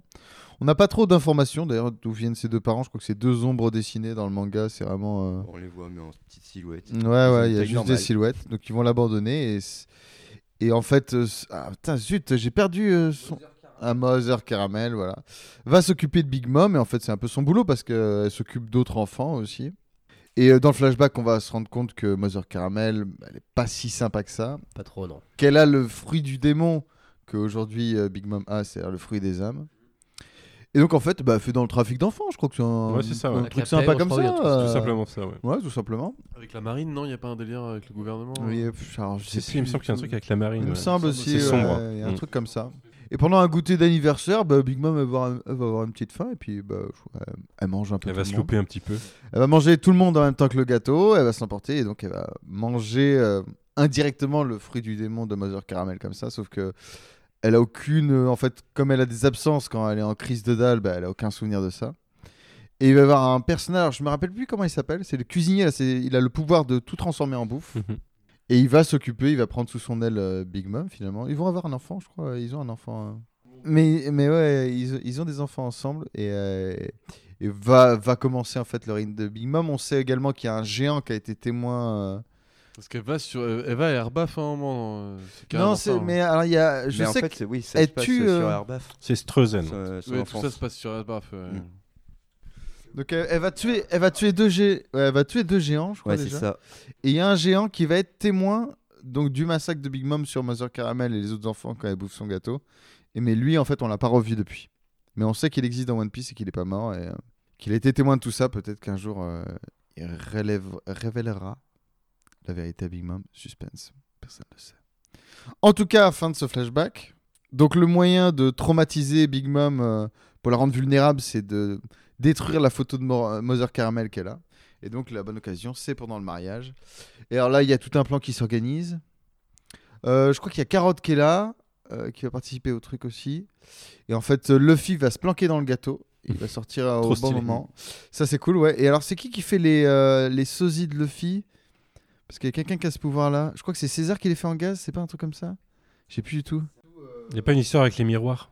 Si, ouais, c'est a un, un truc pouvoir de avec- brûler. Un pouvoir de brûler, ouais. Brûler qui est une fille de Brûlé Big Mom. Ouais, Qui maîtrise les miroirs. brûlé, ouais. C'est comme ça qu'il y a deux des quatre persos qui arrivent jusqu'au mariage. Il y a un plan à un moment que, qui est qu'à la fin, César doit amener un miroir quand c'est le Sbeul pour que tout le monde parte à ce moment-là. Et lui part avec le miroir et du coup, euh, il est un peu en galère parce qu'il se dit Je me fais bolosser dans cette histoire, c'est moi qui prends tous les risques. Pas totalement, mais euh, c'est un peu l'idée quoi. Il faut qu'il ait dans l'équipage. C'est le, mo- c'est le moment où j'ai commencé à me dire Mais Ils oui. peuvent finir à le, à le mettre Mais dans oui. l'équipage en vrai, ou Mais dans oui, la c'est flotte. C'est pas Il- impossible. Il a du potentiel, hein Ouais, il a un potentiel comique, ça c'est sûr. C'est un peu, euh, ça pourrait être un, bah, un, un, un baggy ou un, un truc comme ça. Ah, clairement, ouais, un baggy, alors- ouais. Là, on raconte ça décontracte. Hein. Ouais. Mais en vrai, Ah, c'est l'attention. c'est une montée en nœud sur, euh, sur, le, sur le mariage de, de Sanji et de. euh, J'ai oublié son prénom, de Pudding. Pudding, j'arrive pas à le retenir celui-ci. Et euh, clairement, c'est une montée en nœud, mais qui te fait ressentir que quand même c'est pas un arc comme les autres. Enfin, je sais pas, Mhm. moi j'avais ce sentiment-là en lisant, de me dire, ils sont venus sneaky, ça va pas marcher. C'est une fuite. Ce que je disais tout à l'heure, c'est que c'est pas, il y a, a pas comme objectif de battre un empereur. C'est euh, pas, en c'est pas, euh, ouais, t'as raison, c'est pas le 1v1, on y va, on ouais, défonce C'est tout. souvent quoi. montré et démontré et que tu peux, que le, même Luffy il battra pas Big Mom euh, dans cet arc-là, que personne va avoir son duel gagnant machin. Bon, même s'il y a Luffy qui passe quand même, un- qui, est- qui a un petit, Un skill cap en défonçant un mec qui a plus d'un milliard de primes, mais oui. euh, qui a un mec a un fruit un peu euh, pas dans le texte, mais finalement ressemblant au sien. Bah oui, c'est le numéro de Big Mom qui vaut plus d'un milliard. donc, euh. Katakuri, ouais, donc une grosse prime. On se demande un peu pourquoi le mec a soi-disant le fruit du riz gluant. Hmm. Ce qui paraît, ce qui paraît rien comme ça dans le texte, mais. euh, Après, s'il n'y a pas Luffy, en vrai, le mec est intestable. T'imagines, il peut changer son corps comme il veut et en plus, il a le acquis. euh, il a un acquis perceptif très développé. il, est, il est monstrueux. le acquis du futur qui lui permet d'anticiper. Et en fait, au fur et à mesure du combat, c'est une, euh, bah, c'est une technique que Luffy va maîtriser, apprendre. euh, et c'est comme ça qu'il va développer le Snake Man pour être plus rapide et plus, euh, C'est un- pour, c'est un- pour que Katakuri ne puisse euh, anticiper en fait ses coups. C'est ce que je C'est- disais. euh, euh, Je me pose la question là. euh, on parle du fruit Moshi, mais Otama. Ouais, c'est Otama? Non, c'est pas Otama. La petite fille qui rencontre- Otama, ouais, elle fait des boules de, de je sais Ouais. pas quoi. Mais c'est ça le, son fruit, c'est le fruit Moshi aussi? Non, c'est c'est encore autre chose. Ok. Faudrait, faudrait regarder. Je me rappelle plus son Ça se trouve, c'est juste un paramécia. Elle et lui, c'est un. Ah, mais je crois que c'est introduire Ryu- du Moshi, ce serait juste que elle, elle l'utilise complètement d'une façon. Mais lui, c'est un paramécien, c'est pas un logia. C'est vrai. Donc, t'as ce duel miroir de Luffy contre finalement son miroir. Mais ça, c'est après euh, déjà le moment où il sort Donc, ah du ouais, gâteau, hein, donc mec, hein. déjà, t'as toute la tentative d'assassinat de Big Mom qui va échouer finalement. Alors, je sais plus pourquoi ça, ça Le- part le en couille, por- parce le- qu'ils arrivent à détruire le portrait de Mother Caramel. Je crois qu'ils tirent et ça fonctionne pas. C'est un truc dans le genre, non? Un- bah, De toute façon, il y a un délire incontrôlable de Bah, Big ils, ils se font, euh, je crois qu'ils tentent une super attaque en, entre guillemets shonen classique sur Big Mom et genre ça fait R quoi. Elle est juste trop puissante en fait. Et ils se, ils se barrent, je crois que c'est ça le. Je crois qu'il y a un truc qui, qui marche pas chez un de leurs acolytes. euh. Non, Ouais, je le, le lance-roquette, en fait, au moment où ça doit la toucher, il ex- juste il, ex- il explose pas parce qu'elle est trop vénère. Ouais. Son c'est ça, fluide, euh, Trop forte en fait, elle prend pas, elle prend ça, pas ouais. les dégâts du lance-roquette quoi. Le fameux lance-roquette. À noter qu'au moment euh, qui était teasé du mariage entre Sanji et Pudding, euh, Sanji ne ré- réagit pas du tout comme c'était prévu de la part de Pudding, qui devait la trouver horrible avec son troisième œil, et dit euh, c'est le plus bel œil que j'ai jamais vu. Et du coup, c'est le moment où elle, est désarçonnée, elle tombe un peu sur son charme, et où elle devient bipolaire. C'est-à-dire que des fois elle est gentille, et des fois elle a des accès elle redevient celle qu'elle était avant. Et ça, ça lance un, un très, un très bon personnage pendant, enfin, pendant tout le temps qu'on la voit. Quoi. Puis ça permet d'introduire un nouveau Sanji surtout. Enfin, Ouais. sur le long terme, c'est surtout pour ça en fait. c'est- cet arc il sert à la transi. Un et- Sanji qui fait la cuisine. Et c'est beau parce que ça emmène, Luffy, ça emmène Luffy dans l'histoire face à Big Mom. Et au mariage, bah, il y a Sanji, c'est le, le, le personnage principal finalement du mariage quand il y a deux personnes qui se marient. C'est ce qu'on a dit qu'à moitié, c'est que les Jarma 66, euh, la troupe d'enfants euh, de Judge, forment un espèce de Sentai en fait, euh, où ils ont des, des- des armures et ils peuvent se transformer et avoir, euh, au-delà de leur capacité génétique euh, déjà à modifier, des Mm. pouvoirs. Bah, on plus. a un peu l'impression que c'est un truc que les pirates ne contrôlent pas en fait. Enfin, quand tu prends le Dramatic Six, Double Six avant que, avant que, que Big Mom essaie de l'intégrer, etc. En fait, tu sens que c'est un truc à part. Et merde, putain, il y a un truc trop fort qui pop et faut qu'on l'intègre ou faut qu'on trouve un moyen de l'avoir quoi. C'est unique, c'est les mecs sont trop chauds, genre si tu les laisses monter et c'est pour ça que ça fait et encore une fois, j'ai beaucoup aimé Stark parce que justement ça fait un nouveau pouvoir en plus encore, tu vois, après le pouvoir des mix, etc. En fait, ça fait toujours plus de pouvoirs différents qui sont pas juste des fruits du démon, en fait, Mhm. dans un monde qui est magique. Et là, on se dit, oh putain, ah ouais, les mecs de la techno, hein, à la R&D, ils ont bossé les salauds. ah, ils ont déconné zéro. hein. Oh, je vais te mettre une petite armure, tu vas être invisible, tu as la vitesse du son et puis tu peux pas être détruit. C'est cool, vas-y, fonce. T'es un Gundam, frérot, en fait. Ça n'a aucun sens, quoi. T'es un Gundam, mais euh, tu fais... Tu fais, euh, tu fais 70 kilos et, euh, et tu flottes. Ils Quoi. sont pas tous le même pouvoir. Non, ils ils n'ont pas tous le- tous les pouvoirs, ouais, ça, ils contrôlent euh, un pouvoir chacun. C'est au moment du mariage aussi qu'on a le, enfin de, de quand ça foire, qu'en fait tout le monde se réfugie dans dans BG Dans BG Capone. et qu'il y a la fameuse scène, tu l'as teasé la semaine dernière, Max, je crois, euh, de euh, bah, où il est en mode château. Quand tout le monde est à l'intérieur de lui, lui il est en mode château fort J'avais dit que c'est un de mes best pouvoirs. et c'est incroyable. C'est- vachement stylé. C'est Ils peuvent faire une pause dans le récit parce qu'ils sont tous planqués dans, dans Capone. Puis attends, Capone, il se soulève quand même, tu vois. Il est, il est Mhm. censé être allié avec Big Mom. Il se soulève, ça échoue. Mais euh, bon, bah, le mec jusqu'au bout, quoi. Vas-y, Ouais. c'est parti. Sachant qu'il est marié à une de ses filles. Exactement. C'est quoi, c'est Lola? Laura Non, Laura, non, Laura, c'est Lola. Laura. c'est Lola. Laura. C'est Lola, du coup. C'est Lola, du coup. C'est Lola cette fois. Mais, Mais, euh, euh, ouais, non, le- ok. C'est Chiffon, c'est la sœur de Chiffon, Laura, ouais. du coup. C'est Lola, c'est Chiffon. Non, c'est non, Laura- c'est Chiffon. La, f- la sœur de Laura, et justement, On s'en fout. ça lui donne une nouvelle quête, en fait, perso, Ouais. qui fait que le mec se transcende et il se dit, vas-y, moi je peux carrer un équipage de Mugiwara, enfin, une demi, un demi-équipage. Donc, pour rappel, Laura, donc la sœur jumelle de Chiffon, Exactement. on l'a croisée dans le meilleur arc de One Piece. Bien sûr, Bark. On en parle Avec pas le meilleur assez. Et elle avait donné une carte de vie. Elle avait donné une carte de vie à Nami Exactement. pour- Mais parce qu'elle était la fille d'une pirate. Et du coup, la fille de Big Mom. est-ce qu'on la retrouve, cette carte de vie? Et cette carte de vie, elle est utilisée par Nami. Est-ce que Thriller Bark, c'est pas le meilleur arc? Il y a déjà la carte de vie pour l'arc de Big Mom, qui est le dernier arc dans lequel on va parler ce soir. Donc, euh, finalement. Non, il y a le pays des bois, en fait. Franchement, Ouais, il un faudrait vraiment demander à si Oda il avait déjà eu l'idée de l'utilisation de cette carte de vie au moment de Thriller Bark. Absolument, pas, absolument pas, je pense. Pas comme ça. Mais meilleur arc quand même. Parce que du coup, Nami euh, peut donner des ordres euh, aux objets qui sont contrôlés normalement par Big Mom, qui ont été créés et qui ont été animés par Big Mom, parce qu'elle possède sa carte de vie, du coup ça lui donne de l'influence. C'est le gros Deus Ex Machina sorti de nulle part, clairement.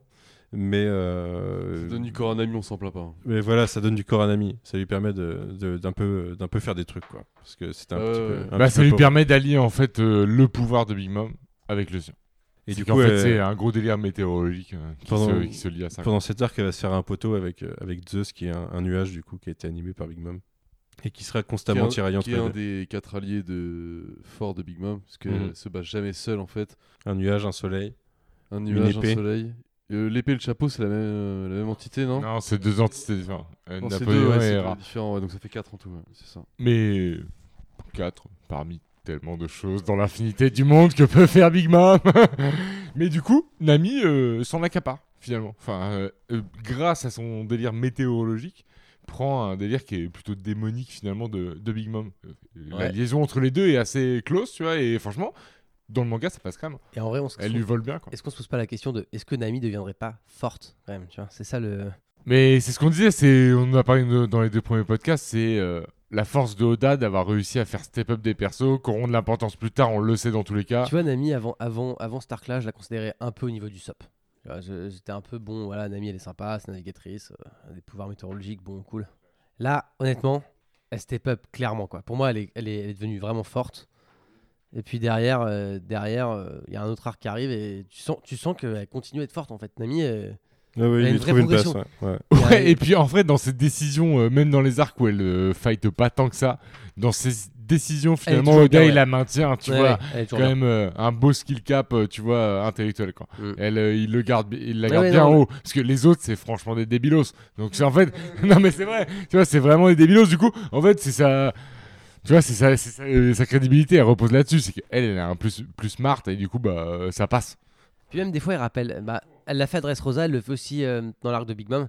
Elle rappelle l'alliance. Tu vois, y a, y a un- elle rappelle à Luffy et aux autres. Avec Trafi et tout. ouais. Voilà, c'est ça. Tu vois, elle est un peu l'allié de Trafi. Tu vois, c'est un peu elle qui comprend que y a une alliance, les gars. Faut, faut continuer. En fait, elle, veut juste passer l'étape.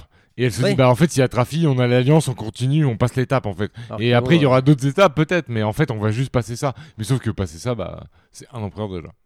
Ah, À Veski pour voler son poney. alors après, c'est ça. pa- passer ça, c'est c'est contourner plutôt l'empereur. Poneglyph qui va être récupéré par Brooke de façon. euh, Meilleur personnage. dire le meilleur plan ever. Et... Brooke qui nous dévoile un nouveau, un nouveau pouvoir finalement dans Star là Non, on l'avait déjà vu ce pouvoir. Ah, on Ouais, le voit juste avant Ouais, on l'avait déjà vu, mais. Ah mais oui c'est vrai et il l'utilise sur du coup ses copains pour pouvoir faire sortir leur âme etc et ils sortent avec tout et Bah, dans dans l'arc euh, contre une empereur qui contrôle les âmes, Brooke, euh, Brooke est un seigneur. hein. Brooke. Antagoniste, quoi. chiffon. euh. sachant qu'il joue la ouais la poupée de chiffon pour euh, pour Big Mom qui le surkiffe clairement il y a il y a un amour il y a il y a Pour une collectionneuse Oui. comme elle. Il y a la scène où il faut remplacer Brooke par une, poupée, une vraie poupée de chiffon. Exactement. Max il soulève un point c'est que c'est une collectionneuse et que le pouvoir de bout du coup à ce moment-là est le seul à survivre après la mort Ouais. Et du coup, bah, c'est hyper logique, du coup, c'est que c'est le. C'est un, un fruit du démon euh, vraiment unique, quoi. Enfin, c'est une décision d'ailleurs collective de ceux qui sont là d'ailleurs de livrer Brooks en. En héros. Livrer Brooks, non, on n'a pas. euh, Enfin, en taupe euh, pour le mettre euh, sur place. dit. Parce qu'à la base, il devait pas se faire attraper. S'il Ouais. se fait attraper, bah, Big Il se fait attraper pendant qu'il est censé être copié les, les poneglyphes. On se rend compte plus tard qu'en fait, ils les avaient déjà Mais il le joue sur bien parce qu'en plus, il y a v'là. Enfin, il y a une espèce de, un moment de, de, de scène à. Très bon acteur, Brooke. Très bon acteur. Non, mais, non, mais je veux dire, ça coupe en ple- plein de scènes à ce moment-là dans le, dans le manga. Sur euh, un ou deux chapitres, il fait que switcher entre ceux qui arrivent et c'est Brooke qui est sur place, tu vois. Et franchement, c'est hyper bien fait. Moi, j'ai kiffé. Bien emmené par Oda, quoi. Alors que franchement, tu penses que Brooke va juste se faire niquer à ce moment-là. ouais. Avant de, avant de parler du fameux combat euh, Luffy contre Danchen, en fait, il y a une décision qui est prise avant déjà. C'est que Sanji décide qu'il faut aider sa famille, même s'il les déteste. Parce qu'il y a un respect familial quand même. Euh, il y a une sorte de, défiance aussi de, montrer qu'il peut les sauver. Quoi. En fait, il y a un retour de un peu ce qui s'était passé avec Robin quand il la met un peu face à elle-même, euh, quand il lui demande si, euh, qu'est-ce qu'elle veut finalement, et elle crie elle veut vivre. Là, il va refaire un peu la même chose en demandant à Sanji mais qu'est-ce que tu veux à la fin? Parce que il y a eu une première confrontation où il frappe Luffy et là Luffy lui dit mais je mange pas. Parce que Mhm. pendant tout l'arc, il lui dit Je mange pas tant que tu m'as pas fait à manger. Trop stylé ça. Il arrive avec son panier repas Je qui est t'attendrai là. tombé, voilà, et, et finalement il arrive, il lui donne à manger. Et puis euh, Sanji pleure, etc. Et puis euh, Luffy il en a marre. Et moi, euh, j'étais hyper touché par cette scène, je trouvais ça assez fort. Parce que quand c'est sorti en scan, tu vois, quand c'est sorti en scan, vraiment, tu sais, euh, bah, t'es pris par le truc et. Il a pleuré. Et t'as un Luffy qui te fait, mais non, mais dis-moi juste qu'est-ce que tu veux. Bah, moi, euh, ce que je veux, euh, euh, c'est être avec vous dans le bateau avec les copains. ben voilà, putain, c'est ce que je voulais entendre. Et T'étais là, allez, vas-y, putain. Il veut juste Ça fait un plaisir. cuistot, en fait. Mais ouais, bah, de toute son façon, il cuistot. peut pas y Mais arriver dé- sans déjà, lui. déjà, Luffy, quand euh, la première fois il le croise et qu'il lui dit je mangerai pas tant que ce sera pas toi qui me feras à manger, et euh, il lui dit je te retrouverai là, et en, en attendant il y arrive des choses, il se fait emprisonner et tout. Il se bat contre Et à un moment, il se rend compte- euh, Il y a plein de trucs. hein. À un moment il se rend compte que je sais plus à quel endroit il veut attendre Sanji, il dit non, mais en fait c'est pas là que j'ai dit, et du coup il retourne, il retourne là où il était au départ, et il l'attend, et en plus Sanji ce qui lui amène euh, c'est tombé dans l'eau, c'est tombé par terre, ça a été piétiné et tout. Et là, euh, Luffy il kiffe. Luffy qui, euh, qui est devenu tout séché parce qu'il a pas mangé depuis super longtemps. Et il kiffe, et ouais, c'est c'est la petite arme à ce moment-là, c'est vrai. Ouais, c'est ouf, en vrai. Parce Ouais. qu'il le dit au tome d'avant, tu finis dans ce tome-là. Le mec, C'est vraiment une Bah, nouvelle dimension on pour Sanji. hein. récupéré Sanji, tu vois. Le mec l'attend et en plus il se retrouve euh, géographiquement au même endroit. Et ça, Mm. c'est c'est vraiment stylé. Ouais, et puis on s'attendait pas Parce à que- perdre Sanji, tu vois. Parce qu'on y Pour le reviendra coup, plus tard, euh, mais la géographie, c'est important dans One Tu t'y attends Donc jamais, là- tu vois. Il va y avoir deux choses, donc si on revient au truc, donc il va y avoir deux choses. Il y a le combat catégorie Luffy, et pendant ce temps, en fait, tout l'équipe- Il y a le plan de l'équipage Sanji. des, euh, des Mugiwara va essayer de fuir. Et alors, c'est Perospero qui, pour manipuler Big Mom, qui est encore sous le choc, euh, il va lui dire bah, Ton gâteau qui a disparu, en fait, c'est les Mugiwara qui l'ont. Donc, elle va partir à la poursuite. Et là, on va avoir de la Big Mom. Et moi, c'est là où j'ai dit Parce que Big Big Mom, Big est, Mom. Moi j'adore. Big Mom est vénère parce que euh, Luffy a éclaté le gâteau et qu'elle elle, elle y a pu y goûter un petit peu et c'était le meilleur truc qu'elle a jamais mangé. Et du coup, euh, elle, elle tombe dans ce fameux état dont on parlait tout à l'heure, qui est elle, a, Ingérable. elle, elle a pas ce qu'elle peut- ce qu'elle voulait manger. Du coup, elle est dans une transe euh, vénère où elle va tout détruire jusqu'à ce qu'elle l'ait mangé. Bah, où on considère que tu sais, c'est un classique aussi. euh, Elle peut détruire le monde hein, pendant ce temps-là. classique shonen et, euh, et On apprend qu'elle a déjà mangé ses c'est que enfants. c'est des personnages euh, tellement forts qu'en trans bah c'est une destruction de la terre quoi en fait Ouais. enfin c'est c'est- tu sais que tu peux mettre n'importe quel empereur en face n'importe quoi à ce moment-là quand elle est dans cet état là tu sais qu'il y a rien qui lui résiste quoi. Bah, C'est-à-dire Enfin, Kaido, il lui, vile- il lui vole son goûter, c'est mort quoi. eh ben c'est ça, tu vois, et genre euh, le, le Kinder Pingui c'est dead quoi, tu vois. Genre euh, je t'ai piqué ton Kinder Pingui, ouais bah moi je t'ai mis euh, toute ma rage dans ta gueule. Ouais, moi je suis Tu un vois, c'est un, un peu ça. Kaido il a du répondant quand même. Je y a- il y a un côté. Et donc, Alors, euh, il a du répondant parce que le mec est solide, Ouais, mais euh, en vrai t'as pas envie de prendre toute la colère de Big Mom au goûter quoi. Non, tu vois. non, je suis d'accord. Genre elle a pas son Kinder Pingui, tu prends ta tête, t'es pas bien. toi. Genre, euh, Là, là où elle va devenir vraiment terrifiante, c'est qu'au fur et à mesure qu'elle a faim, graphiquement, elle va maigrir. Ça. Jusqu'à Enfin, jusqu'à arriver sur le bateau des Mugiwara. Alors déjà, elle va se foutre sur son nuage Ouais. avec euh, son épée, euh, son, chapeau chapeau. en fleu, Et son, qui- Son soleil. Et son soleil. son soleil. Elle est Ah, moitié fraîche ma la- Elle arrive sur le bateau des Mugiwara, donc elle fait, je sais pas, elle fait la moitié du bateau à elle tout seul. C'est un truc dans le genre à peu près euh, au niveau des tailles. À, à dame à gauche, elle ouvre toute la cabine. Enfin, tu te dis là, mais oh là là, mais qu'est-ce qu'on peut faire En fait, on est au milieu des mers avec une créature comme ça sur le bateau. Tu te dis, mais en fait, c'est c'est pas possible qu'il y a rien qui peut arrêter ce monstre-là. Et on va voir donc Jimbe qui va finalement régler ses comptes un peu avec euh, Big Mom, puis qui va sauver. alors, D'un côté, il va sauver les Mugiwara, mais aussi il va prendre sa place. On va découvrir son rôle au sein, son futur rôle officiel. Alors oui non. Bah, Pas si, tout de suite. Ouais, mais ouais. Alors oui. Ah, si tu peux l'introduire, vas-y. Vas-y. qu'en vrai, c'est le moment où justement il sauve, euh, Allez, cadeau. il sauve les Mugiwara, mais en même temps il dit euh, see you soon quoi.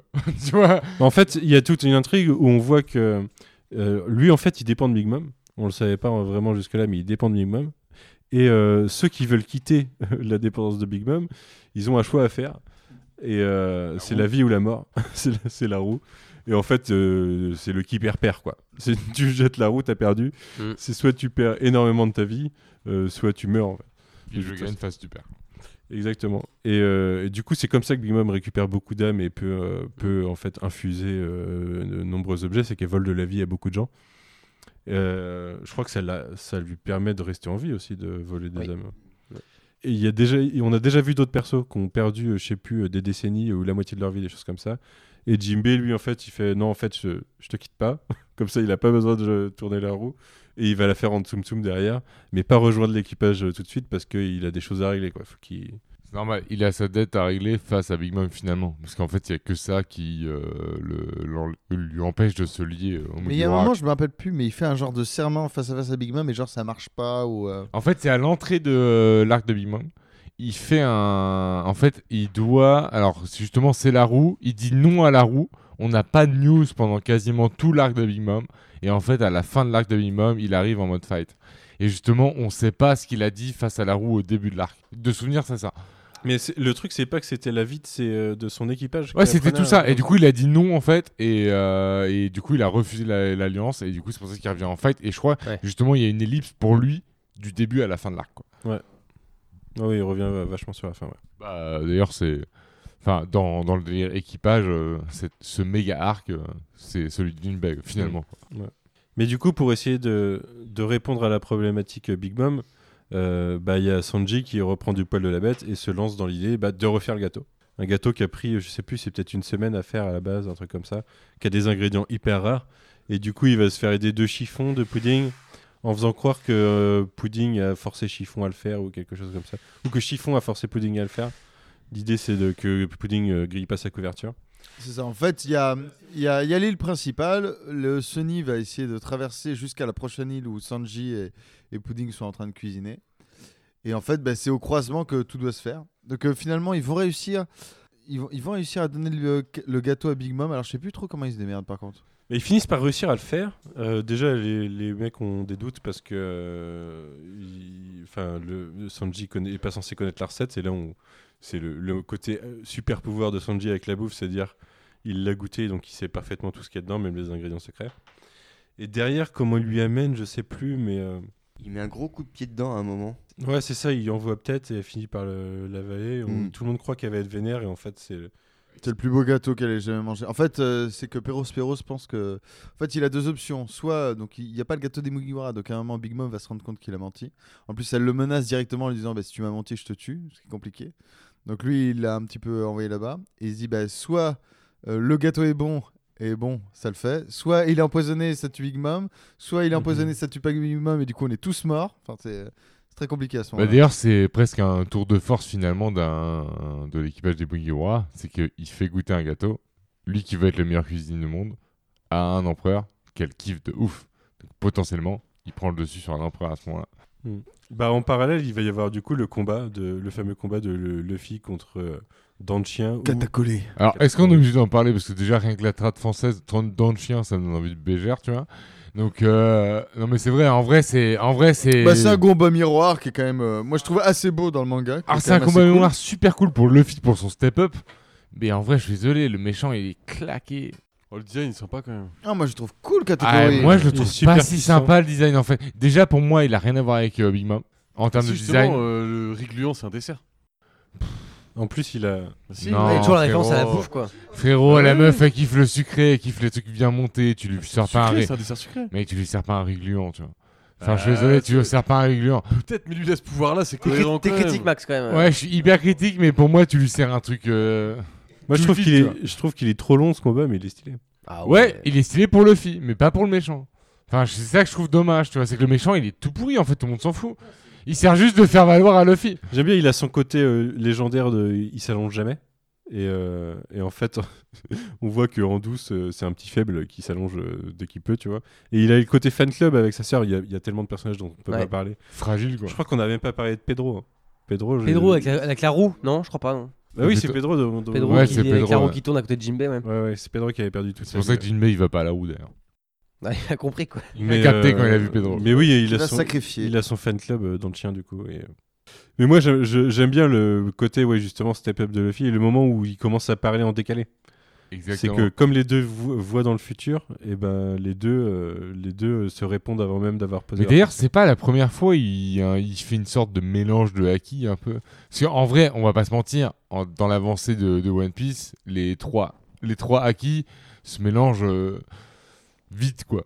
Enfin, depuis qu'il les a annoncés, en vrai, ça, euh, ça se mélange pas mal, tu Ah, vois. Qui l'observation, qui euh, de l'armement. Ouais, c'est qu'en fait, euh, bon. entre, tu vois, il l'annonce dès le début de Punk Hazard qu'il y a. Excuse-moi Jean-Pierre. Qu'il y a peu, qu'il y a début de Punk Hazard qu'il y a celui de Sanji, celui de Zoro, celui de Luffy, tu vois. Mais en vrai, très vite, il, il noie les frontières, quoi. C'est quand même bien défini que là, il, il travaille le haki perceptif dans ce combat. Ouais. Ouais, ouais, ça parle vraiment du haki perceptif. C'est juste qu'il maîtrise tout, Luffy, il est trop fort. On, va, on, va, on va y venir à l'autre haki offensif pour. euh, oui, mais pour moi, je pensais que le, haki royal, c'était euh, un autre haki que les deux autres. Tu vois ce que je veux dire ou pas? C'est que pour Mais moi, c'est. Ouais, mais il, il bosse le perceptif dans celui-là. Donc en fait, vu qu'il a le Haki Royal, pour moi, c'était induit que du coup. Enfin, quand j'ai lu ça, je me suis dit, ok, il a le Haki Royal, donc c'est induit qu'il peut apprendre les autres easy, tu vois. Bah non, non. Tu vois, moi, Le je l'ai Royal- comme ça. Le Haki Royal, c'est quelque chose euh, pour les élus. Et que, bon, Ouais, mais du coup, vu qu'il l'apprend qui comme ça, le les perceptif, autres, les l'ai. autres. Je l'ai trouvé en mode, il a le Royal, du coup, il peut apprendre le perceptif comme ça, tu vois. Enfin, moi, je l'ai ressenti comme ça au moment où j'ai lu le truc. C'est pour ça que j'aime pas ce combat, en fait. Non, pas du tout, pas du tout. Moi, j'aime pas ce combat pour ça. Ah ouais. Non, bah moi j'aime bien c'est ce combat. un truc qu'il a qu'il a dû bosser déjà un peu, qu'il avait pas trop compris et qu'un ennemi lui fait comprendre. C'est ultra classique. Hein. Ouais, mais du coup, ça veut dire qu'il a le Royal plus le perceptif à ce moment-là. Bien Mais sûr. on sait qu'il allait qu'il a les trois. de Oui, toute mais façon. on le sait pas officiellement dans le manga à ce moment-là. Si, on sait qu'il si, le Royal. si, si. Si, si, On l'a si. déjà vu faire du haki de renforcement. Ouais. Là, on le voit faire de c'est du futur. a un membre noir, donc. euh, on Ouais, voilà. vu, hein. Ouais, c'est vrai. Donc dès, vrai. dès les dès le livre des Ouais, en fait, dire tu le vois manipuler Ouais, ça. mais tu vois, moi, c'est. Peut-être c'est mon ça. cerveau qui m'a fait créer ça parce que je voulais pas y croire, tu vois. T'aimes plus le Que le, que le. Non, j'aime bien Luffy, mais qu'il est tout direct, tu vois. J'aime pas One Piece. Peut-être mon cerveau. il- tout direct parce que. Bah si Parce que potentiellement, il a. Combien d'arcs il a déjà Bah, mec, euh, regarde, s'il il- s'est entraîné avec Rayleigh Il représente le Haki Royal avec Riley dans le tome euh, 60. En gros, en gros, il y a juste des. euh, En fait, c'est. Dans ce cas-là, l'offensif, il est sur Dressrosa. Ça doit être tome euh, 74. Et du coup, potentiellement, là, on parle d'un truc. Non, l'offensif, tu l'as dès les hommes poissons. Avant, ouais.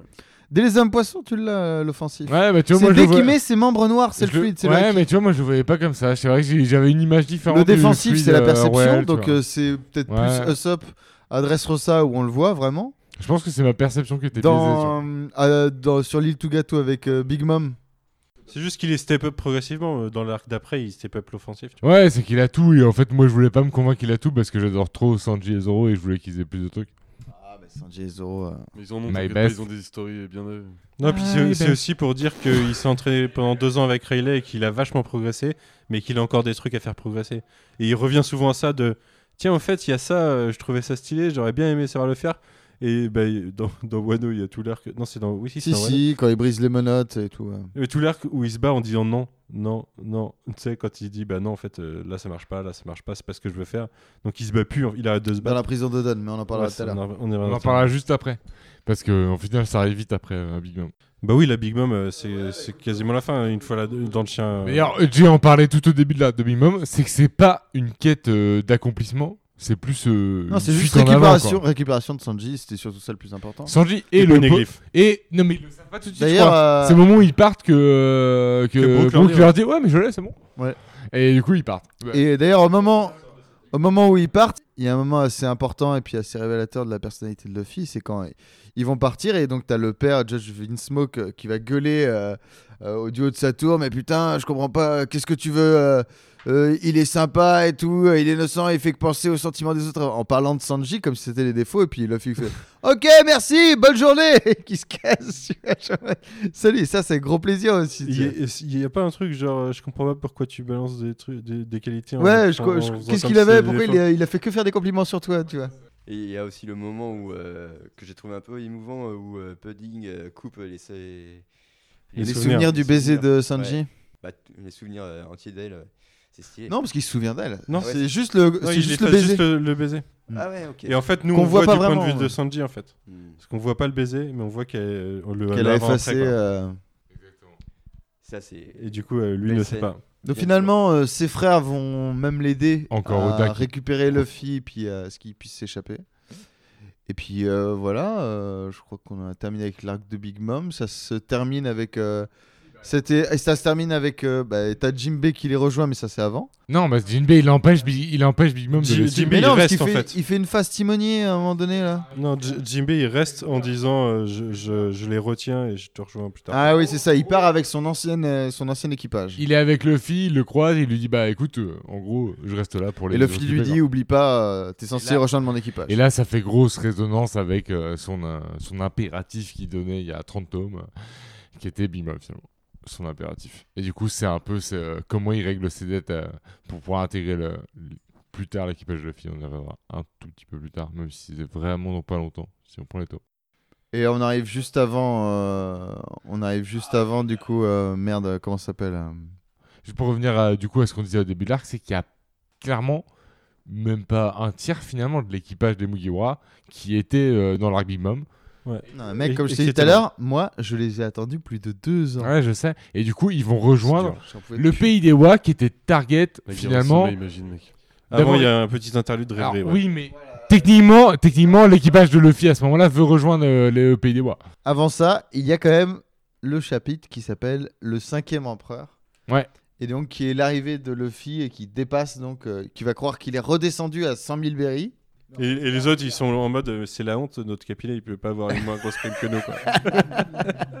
Et en fait, il est à 1 milliard. En fait, il a un mal lu. ouais. Parce qu'il il fait partie du. Enfin, maintenant c'est un empereur, Il a, techniquement. il a foutu la merde. Non, c'est pas officiellement un empereur. C'est le, le chapitre. Ça s'appelle comme Mais, ça, mais. euh, techniquement, on sait, grâce à la mini-série qui commence juste après, que euh, grâce à sa flotte, en fait, il est connu dans toutes les blues euh, du monde, au-delà de Grand Line. quoi. C'est qu'il est partout, à Grand Line, ils connaissent. Il y a tout, enfin, en gros, il il sa, flotte créée à Dressrosa commence à prendre de l'ampleur sur Grand Line, partout en fait dans le monde, parce que c'est sa flotte, même si lui, il l'a pas décidé, car ça peut être la, la flotte autoproclamée.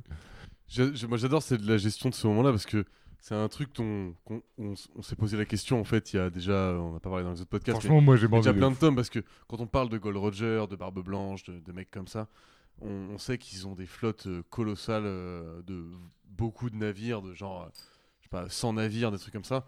Et tu sais très bien que dans la méthode de recrutement de Luffy et dans la gestion d'un shonen par son auteur en général, tu peux pas arriver à gérer comme ça facilement des armées entières sous le sous l'égide d'un Luffy par exemple.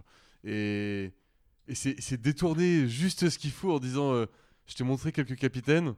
En fait, ça va être eux les seconds. Ça va pas être Zoro, ça va pas être Sanji, ça va pas être ces mecs-là. Eux, ils vont rester l'équipage du bateau de Luffy. Et c'est d'autres mecs en fait que tu vas croiser qui finalement vont avoir euh, ce, ce rôle de numéro 2, numéro 3 dans la flotte et tout. Et je trouve ça. imaginez le jour où on va voir ce combat, Il arrivera. cette bataille. Il arrivera.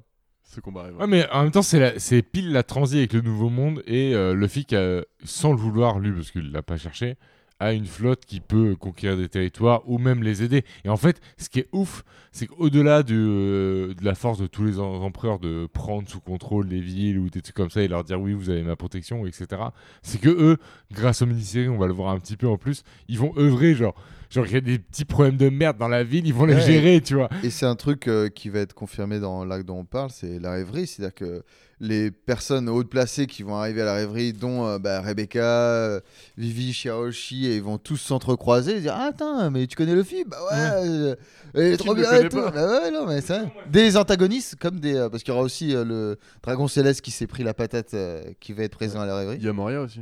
Il y a le frère de Sabo aussi. Le frère de Sabo, le vrai frère de Sabo et le frère biologique. Et il y a apparition de Kuma esclave. Il y a la doctoresse aussi, parce qu'elle est avec euh, le mec. euh, Kuira, ouais. Kuira qui est avec accompagne euh, le taureau, là, le l'homme taureau. ouais. Mais, euh, C'est le... quel royaume déjà? C'est le royaume. Drum. C'est Drum, voilà. mais tu vois, c'était la façon que Oda pouvait faire pour faire une transi, genre. Ok, donc Luffy, Luffy, sans le vouloir, il a, il a du monde derrière. Sans le vouloir. Non, mais c'est ça, c'est un peu sans le vouloir. en Ouais, fait. parce qu'il veut pas ça. C'est la flotte Lui, veut- autoproclamée de Luffy, tu vois. Du coup, ils sont là pour ça, au chapeau de paille, euh, ils disent, et ils se fight pour ça. Derrière, en plus, il a croisé plein des grands euh, dirigeants de ce monde. Et là, boum, Oda, il balance la rêverie. Et là, ils te disent, là, c'est le moment, je sais plus c'est les combien d'années, je sais pas qui, qui a la référence, Tous les 7 ans, je crois. tous les 7 ans. Tous les en gros, ans, ouais. Donc les- il y a toutes les nations, toutes les grandes Alors, représentations des c'est nations c'est très monde. particulier dans One Piece, parce qu'on a une échelle de puissance qui est particulière, parce qu'il y a les pirates, il y a la marine, il y a machin. Mais là, vraiment, c'est les... c'est la royauté, quoi. Non, mais là, c'est les dirigeants des nations qui sont. Ouais, euh, mais Il n'y a pas que les dragons célestes. C'est le G20. C'est le G20. ouais. Alors, C'est c'est le exactement G- le G20. T'as un... t'as un président en mode euh, président américain et tout. T'as plein de, de Moi, je ça caricatures. euh, un peu décevant ce moment-là. En fait, euh, je, je vois bien ce qu'on En m'annonce. attendant en voir plus. moi. Ouais, quand on, quand on me parle de Tout pareil. Et vu ce que j'avais déjà lu dans des tomes, rien que des tomes 25, des trucs comme ça, c'était déjà Hyper un peu déçu, moi. game changer. Là, on. Mais en fait, c'est qu'il fallait, fallait pas le montrer. Fallait pas le montrer en fait presque. Tu dis ouais. Parce qu'en fait, tu vois la réunion de petits persos et en plus, comme c'est des persos qui sont presque inspirés de notre réalité à nous, je trouve trop presque. Et en fait, Pour tu les vois et tu certains, fais bah pff, ouais bah finalement c'est pas trop univers One Piece. J'aurais préféré l'imaginer tout seul. C'est-à-dire le gros intérêt de cet arc, moi, c'est justement la rencontre, enfin les rencontres des personnages qu'on a croisés pendant les 90 tomes d'avant. quoi. Enfin, Ouais, mais ça n'a aucune plus-value. C'est cool de Pas voir pour l'instant, mais là, le... Mais mec, n'y a pas de révélation on va, on... particulière. est-ce qu'on peut parler, on... est-ce qu'on peut parler tout de suite de la conclusion de la rêverie ou pas? Je, je, je sais plus quand ça arrive. y a mais... pas de. il Y a, en plus, il y a pas de vraie conclusion. Non, parce que c'est aussi parler même pas euh, des mais- révolutionnaires qu'on rencontre à ce moment-là, où on rencontre des personnages qui, euh, justement, bah, menés par Sabo. Il y a une équipe de 4-5, je crois. Ouais, Il y en a un qui se y planque dans le sol, il y a le mec de- corbeau là. bah, il- Des points cardinaux quoi. Et du coup, ils vont, euh, ils vont essayer de, de faire euh, sauver euh, Kuma un moment, je crois. Je crois qu'ils viennent pour sauver Kuma, ouais, mené par Sabo, mais je crois qu'ils viennent tenter un attentat. Je suis même pas sûr que c'est précisé le- leur objectif premier. En tout cas, en tout cas, on les voit pas mener le bout de leur plan. Ça c'est sûr. On les voit en action, mais on les voit pas euh, finaliser leur action parce que ça va être coupé. Et puis il y aurait une référence à ce qui s'est peut-être passé plus tard. Et pour moi, où j'en suis, je crois qu'il n'y a pas de résolution à ça. Non, non, il y a pas Par de rapport à résolution. Sabo, bah, on l'a dit tout à l'heure. ouais. Alors, il n'y a pas de résolution, mais. Alors, du coup, on, on suppute. hein. Mais, euh, mais du coup, On va savoir que Sabo a été capturé. ouais. si on suit le rythme d'Oda, effectivement, on a de grandes chances que à un moment donné, on apprenne que soit Sabo est capturé, soit il est dead, soit il s'est passé un truc.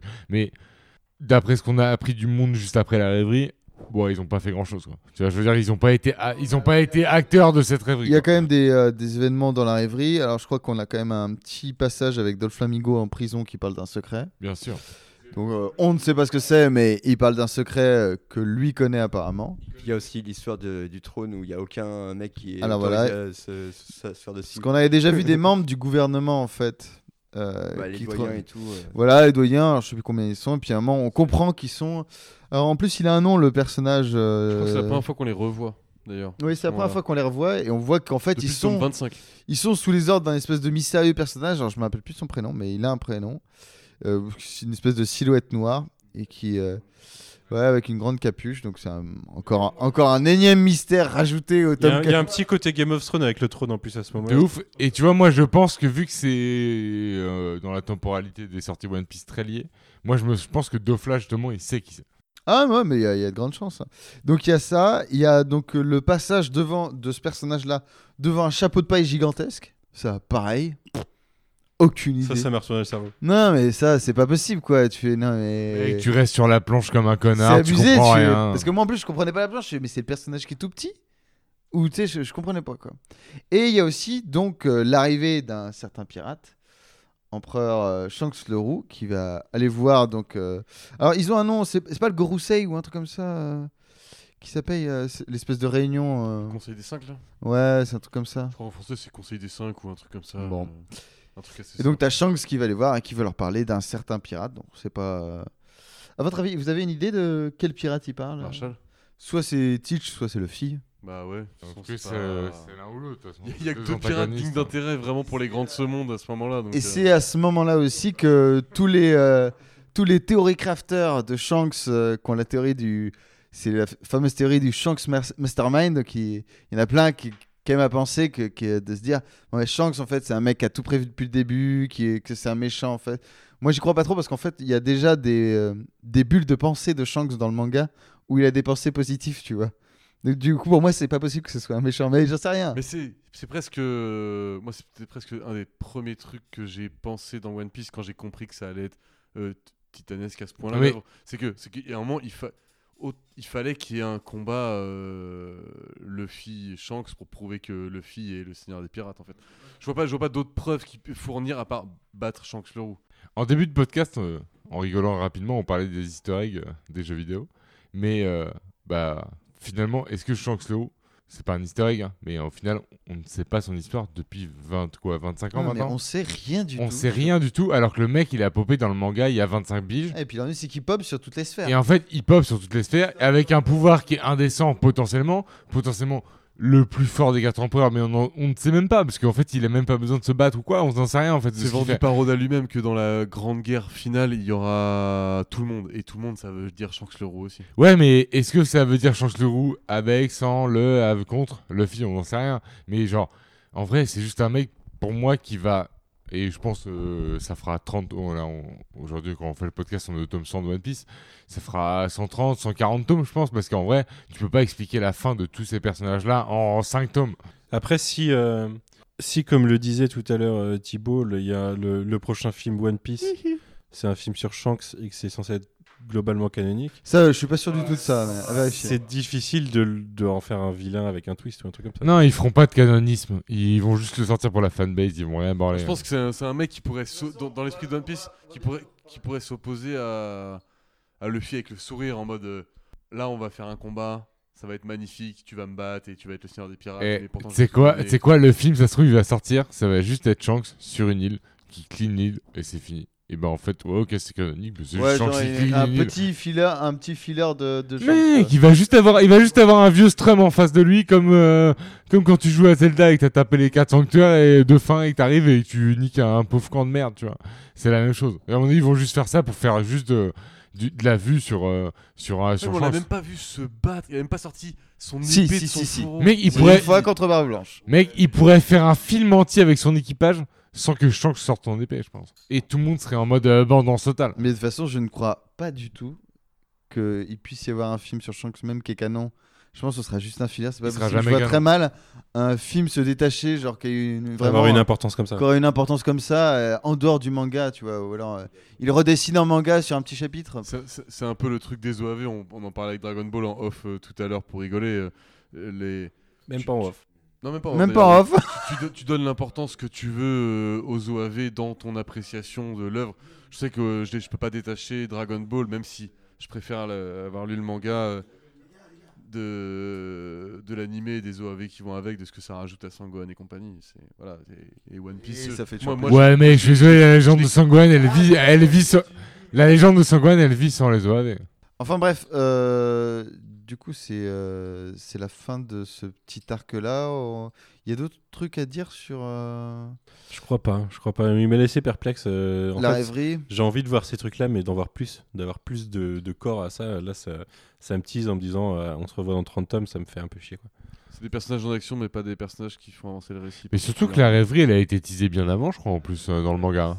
On reçoit les convocations, je crois, bien avant. hein. Et puis la rêverie, de toute façon, elle est teasée depuis l'arc des hommes poissons, puisque c'est un des objectifs de le prochain, la prochaine rêverie pour euh, leur fameuse pétition. Mais tu vois, c'est dommage, euh, c'est un des petits défauts de One Piece, c'est de, comme l'île des hommes poissons en elle-même, de te teaser peut-être certains trucs pendant trop longtemps et que la réalisation est pas si, C'est parce que c'est trop grand. si extraordinaire. C'est peut-être trop grand, ouais, c'est peut-être trop grand. Après, c'est c'est pas, c'est pas très grave, on est, toujours, on est content, mais Mais ça match parce que ça s'appelle One Piece. Alors tu dis, il suffira d'une pièce pour tout comprendre d'un seul coup, tout le lore qu'il a mis. euh, Bah, de, toute fa- de toute façon, oui, parce que euh, en fait, je pense que les tenants et aboutissants de tous les dirigeants, on va les avoir avec l'histoire oubliée. À un moment, on aura, on aura tout ça, quoi. voilà, à partir du moment en fait où la ficelle est tirée, tu te dis bah je suis obligé de raconter tout le reste et puis euh, Mais du coup, on parle de la conclusion de la rêverie, de, de la fin des Shichibukai. Et euh, bah, c'est un peu la sonnette d'alarme, finalement. Mais Un c'est trop bien ce moment-là. Mais c'est trop J'ai trop kiffé. Mais c'est la sonnette donc d'alarme, ouais donc c'est la des fin des Shishibukai. Donc on va voir un petit aperçu de chaque Shishibukai, euh, enfin pas tous. On a Mihawk, on a Boa, mais on a bah, Dolphla il est un- non. Dolphla il est enfermé. Alors là, t'es dans Euh, la story, mais parlons du lecteur. Enfin, en tant que lecteur, quand on te dit c'est la fin des Shichibukai, alors que franchement, pendant Tu sais que 50 c'est- tu tomes, on t'a parlé la que fin, de quoi. Shichibukai, t'es là. C'est-à-dire que moi, je viens de me taper 50 tomes quand même sur les Shichibukai. Moi j'étais très content parce que quand on annonce ça, moi je pense qu'à un seul Shishibukai, c'est Mihawk.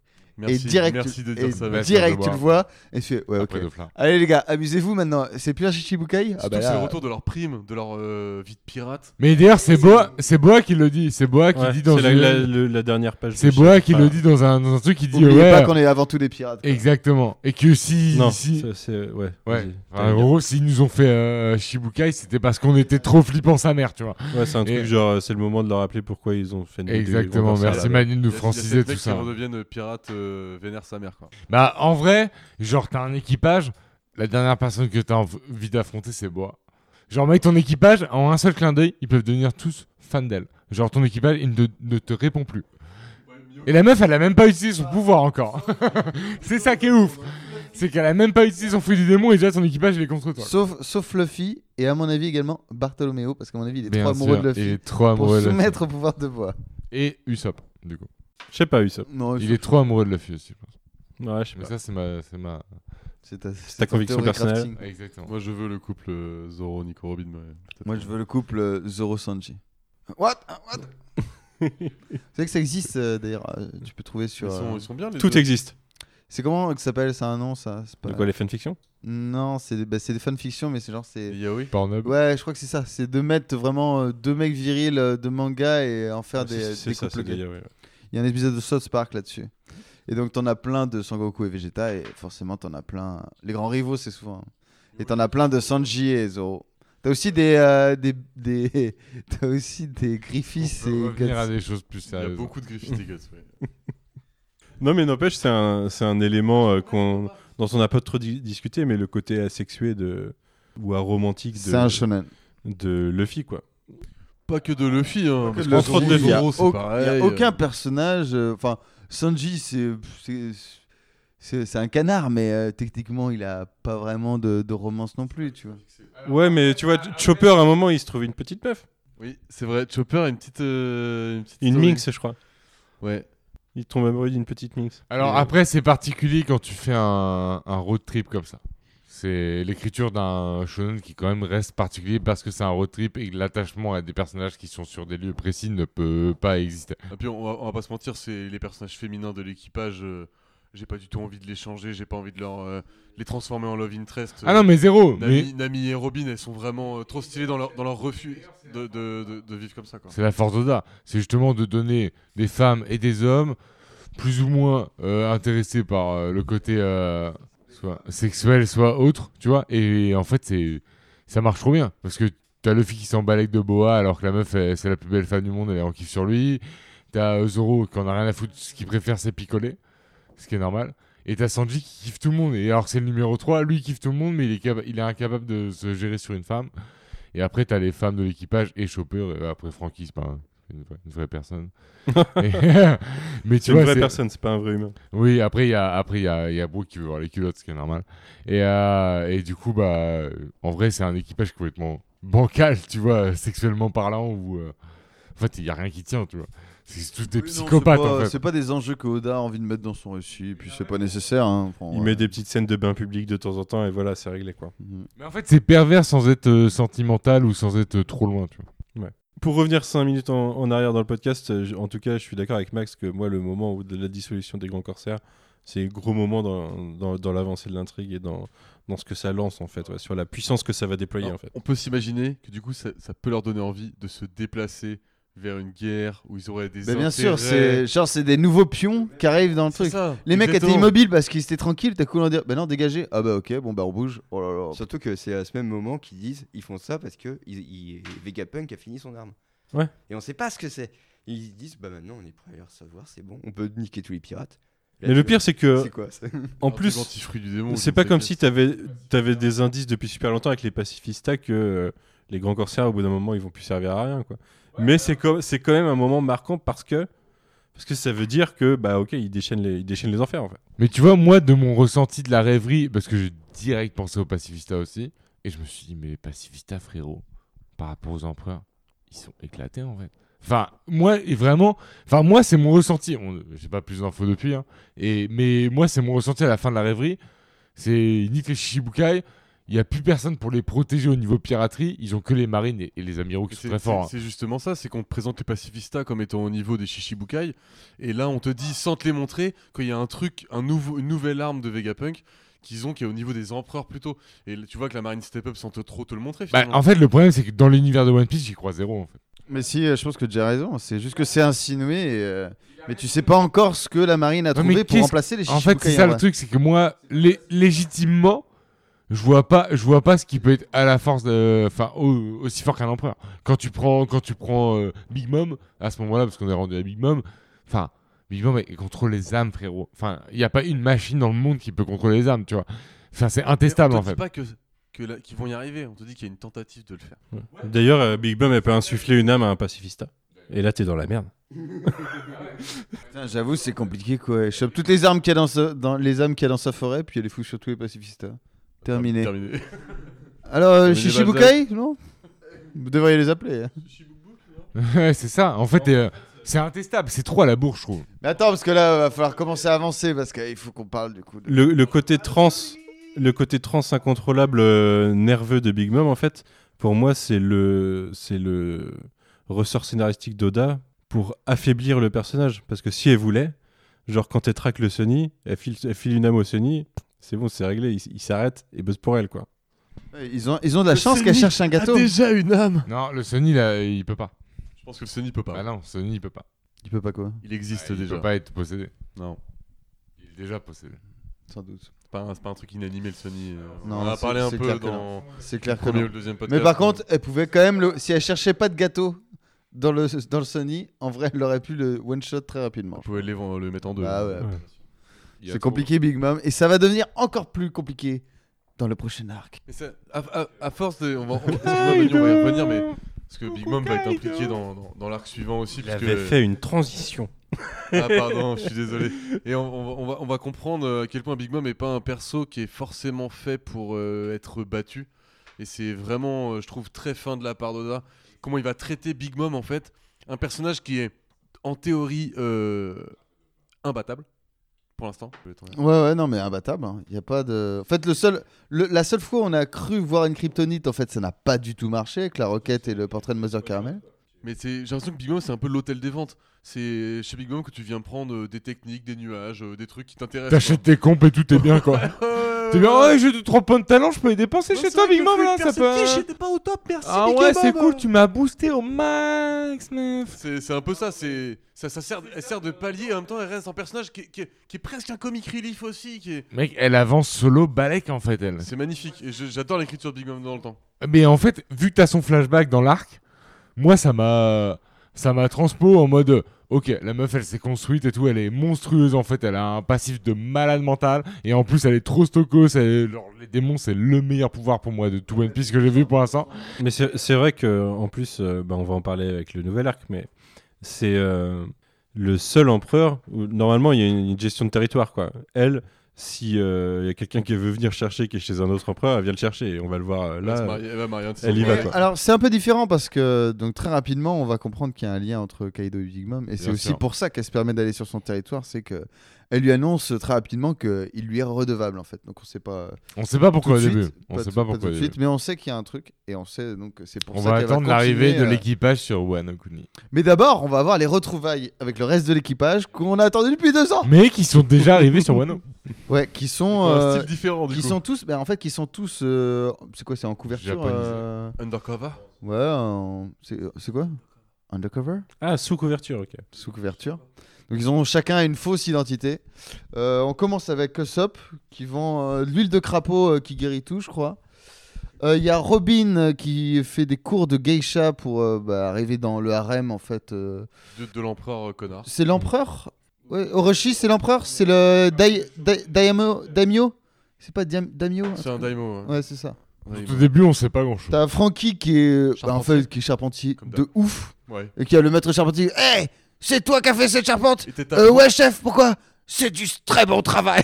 En même temps, est-ce que c'est pas le meilleur charpentier du monde finalement Euh, Francky, c'est bien un charpentier Non, du mais monde, le t'apprends gars. juste- t'apprends justement en filigrane euh, au cours de ce moment que, que j'ai pas trouvé ouf hein, le début de Wano non plus. Je trouve ça un petit peu long personnellement. Mais, bon. Ouais, c'est long. ouais. mais t'apprends en filigrane que Wano est un endroit clé en fait du monde entier puisqu'ils ont les meilleurs charpentiers, ils ont les meilleurs fabricants de sabres, ils ont C'est les... une zone de non-droit par rapport à la marine. Ils sont pas sous la juridiction du gouvernement mondial, donc c'est vraiment un lieu à part. Mais de toute façon, ça fait longtemps que c'est teasé. C'est eux qui ont gravé les poneglyphes aussi. C'est eux qui. euh, les graveurs de pierre viennent de chez eux. Et dont les hiéroglyphes. Donc tout se recoupe un peu. On n'est pas encore à- à l'heure actuelle euh, où on vous parle, on n'est pas encore à la fin de Wano, donc euh, on est à la fin, on est au tome 100, donc forcément il y a. On va pas se mentir, on est, tome, on est chapitre euh, 1034. 1034 pour euh, tout le monde sauf Manu, on l'a dit- en début de podcast je crois. Donc on va en parler Vous avez maintenant. presque deux tomes d'avance sur moi. On en parlera pas trop parce que c'est beaucoup trop stylé. Ah mais- donc attends, euh, là on avait tous les Mugiwara du coup. J'ai parlé Robin, Frankie, Usopp. Jimby les rejoint sur, euh, les rejoint plus tard. Non, pas tout de suite. Plus tard ouais. Et euh, je crois que c'est tout. Et après c'est Zoro. Donc là c'est retour de Zoro qui a été accusé de meurtre. Et du coup à qui on demande de faire un seppuku, c'est euh, une cérémonie de suicide traditionnel pour se punir soi-même.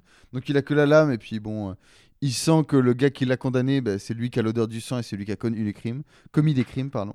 Et donc il décide de trancher euh, tout un quartier en deux. Je, je sais pas. Il fait une petite démonstration de force et puis il disparaît. Et forcément là, il dit pardon à Kinemon parce qu'il a un peu euh, brisé la couverture comme étant euh, Les- les- je- je- un gros bourrin. J'en profite pour euh, parler de l'imagerie un peu de tout le début de Wano. Avec, euh, Un gros on- plaisir pour Là où Oda. on en voit le plus finalement, puisque en fait, les personnages sont un petit peu séparés et vont aller se balader euh, à droite à gauche euh, sur, On voit plusieurs décors du coup. sur plusieurs décors. Ouais, et c'est il y a le cimetière de sabre, il y a des- tout- tout- toute l'imagerie des. euh, comment on dit Des. euh, Mais il me semble que la tenue de samouraï de Luffy est, est teasée dans un, dans un artwork euh, de Ouais, ouais, il y a- y a une cover où on le voit. 40 tomes avant, je crois. Largement avant, oui. Ouais, c'est un truc de malade. En fait, dans le lore de cette île de Wano Kuni, il y aura eu un démon en fait qui a rassemblé plusieurs morceaux d'île. Et en fait, il y a un climat particulier dans chaque région de Wano Kuni. Donc déjà, c'est hyper varié dans chaque région. C'est euh, Grand Line dans Grand Line, quoi. Ouais, Puis, euh, c'est un peu. euh, Dès le début, quand tu arrives, même euh, avant d'arriver sur l'île, ce qui est marrant, c'est de voir que euh, Oda change la façon de dessiner les nuages et, les- et la mer. Genre, Ils là, japanisent tout un peu. c'est- vous rentrez vraiment sur un endroit, c'est pas du tout pareil que dans tout le reste du monde. Mais tu, tu vois que c'était son rêve depuis le début. euh, Il fait un c'est- fonctionnement en acte aussi, qu'il ne C'est- faisait pas avant.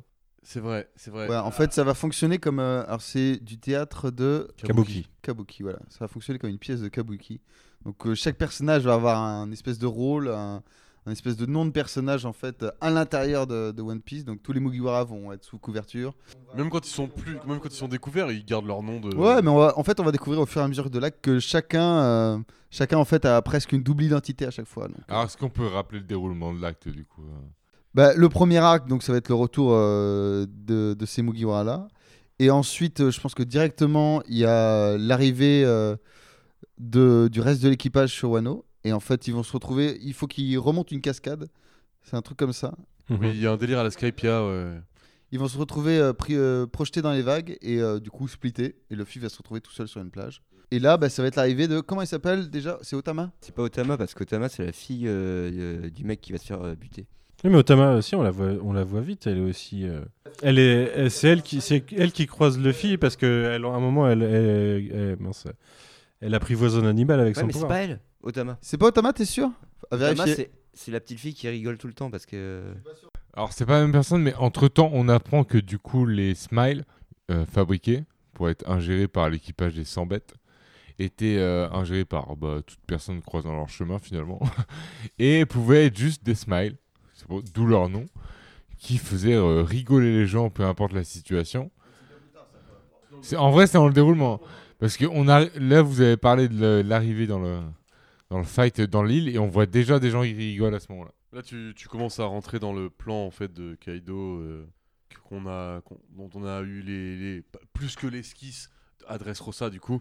Alors en vrai, c'est son plan sans être son plan finalement. Bah, en fait, Kaido, c'est l'empereur de Je vais l'équipage juste de 100 préciser que c'est bien Otama. C'est la même petite fille. Non, c'est pas la même petite fille, celle qui rigole après. C'est la fille de de- d'un ancien euh, Kimozuki euh, qui se fait tuer. celle qui a, le- qui a bouffé un smile justement. C'est d'elle dont parlait Alfro, mais euh, Otama, c'est bien la petite fille dont on parlait. Qui aide Luffy et qui aide Big Mom après. Euh, ouais, ouais. Mais c'est pas la même gamine qui a le sourire après, qui a bouffé un smile elle, elle, il y a longtemps. Puisque la logique c'est qu'elle rigole tout le temps, puisqu'on lui a piqué son truc pour fabriquer un smile. Et l'autre, elle a reçu un smile. Enfin, elle a bouffé un smile. Ou d'ailleurs, c'est peut-être un fruit du démon qu'elle a bouffé. Non, non, non, Otama, elle a bouffé un fruit du démon. Ça n'a rien à voir. Et l'autre gamine, en fait, c'est juste qu'elle a été victime. Elle a été euh, l'une des, euh, des personnes qui a été euh, test, en fait, pour les smiles. Et en fait, bah, elle, euh, ça n'a rien fait. Ça lui juste euh, oblige à rigoler, à sourire tout le temps, même quand elle pleure. Et on découvre, euh, grâce à la mort de leur héros local, C'est Otoko, sa fille. C'est ça. La fille de Yazu. c'est du coup- Yadu qui se retrouve sur la place publique Ouais. et qui se fait euh, assassiner, on peut le dire. Et euh, finalement, il y a là quasiment toute la population qui est incapable d'en pleurer et qu'on rigole. Mhm. Parce qu'ils sont sous smile, c'est-à-dire en fait fi- finalement sous des fruits du démon qui ne sont pas développés, enfin qui ne marchent pas. C'est des fruits du démon de synthèse en gros. Exactement. Qui, à, la, à la prise par euh, un Kidam, hein, ont trois niveaux d'effet. Soit peuvent te donner euh, un genre de fruit du démon, soit peuvent te donner un pouvoir mais pas, pas dingue, soit peuvent te t'handicaper au point de, justement, euh, comme tu disais Max, ex- exactement, euh, Tu peux se, plus, se marrer tout tu le temps. peux plus exprimer tes situation. émotions euh, que Voilà. par le rire. Alors, pour, pour expliquer euh, rapidement le niveau random du, de ce fruit du démon, mais en même temps qui, qui, qui est, De synthèse. qui attire tout le monde, parce que du coup, c'est potentiellement un fruit du démon qui donne un pouvoir.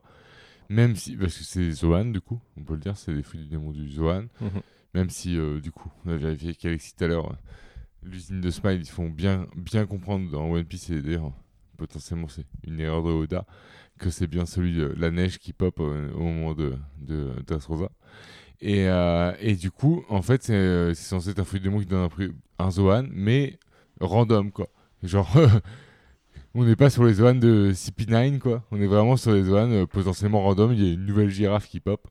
Et on a une girafe où on a, genre, la les jambes et les bras du monsieur en haut de la tête de la girafe. quoi. Mm. C'est elle qui donne un, un personnage assez exceptionnel. Et je veux juste rajouter euh, en parlant de ça que c'est assez cool parce qu'on a, on a les Minsk qui sont les, du coup les, les habitants de Zoo qui sont, sont des humanoïdes animaux. euh, donc on, va- dont on va découvrir euh, très rapidement le, le pouvoir ultime. Je crois non, d'ailleurs sur Zoo. On l'a déjà vu sur Zo. Sur Zoo, on l'a déjà vu. Ouais, ouais. Ils, se, ils se transforment à la pleine lune tels des loups-garous. c'est, Ouais. euh, Il va être plus utilisé euh, parce qu'il y a plus de combats avec eux sur, euh, tout à fait. sur, sur WoW. Et c'est- c'est cool que ça, ça réponde à ça, où il y a une espèce de, de légitimité et en même temps une espèce d'empathie pour ces gens qui ont pris des, des, des smiles et qui sont devenus euh, mi-animaux mais sans trop de pouvoir, qui sont finalement que des, Mhm. de la chair à canon en fait pour cette bataille.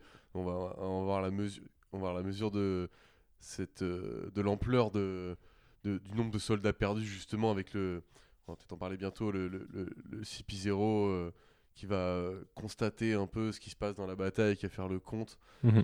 tous les euh, je sais pas combien de chapitres tous Qui les, observe. ouais. tous les 5 6 chapitres, je sais pas, on a un petit peu un compte de combien combien de personnes il reste pour chaque camp euh, et avec est-ce que sachant que nous en, tant que lecteurs de One Piece, on sait très bien que ça se joue à des bah si Luffy bat Kaido on s'en fout en fait de l'armée quoi.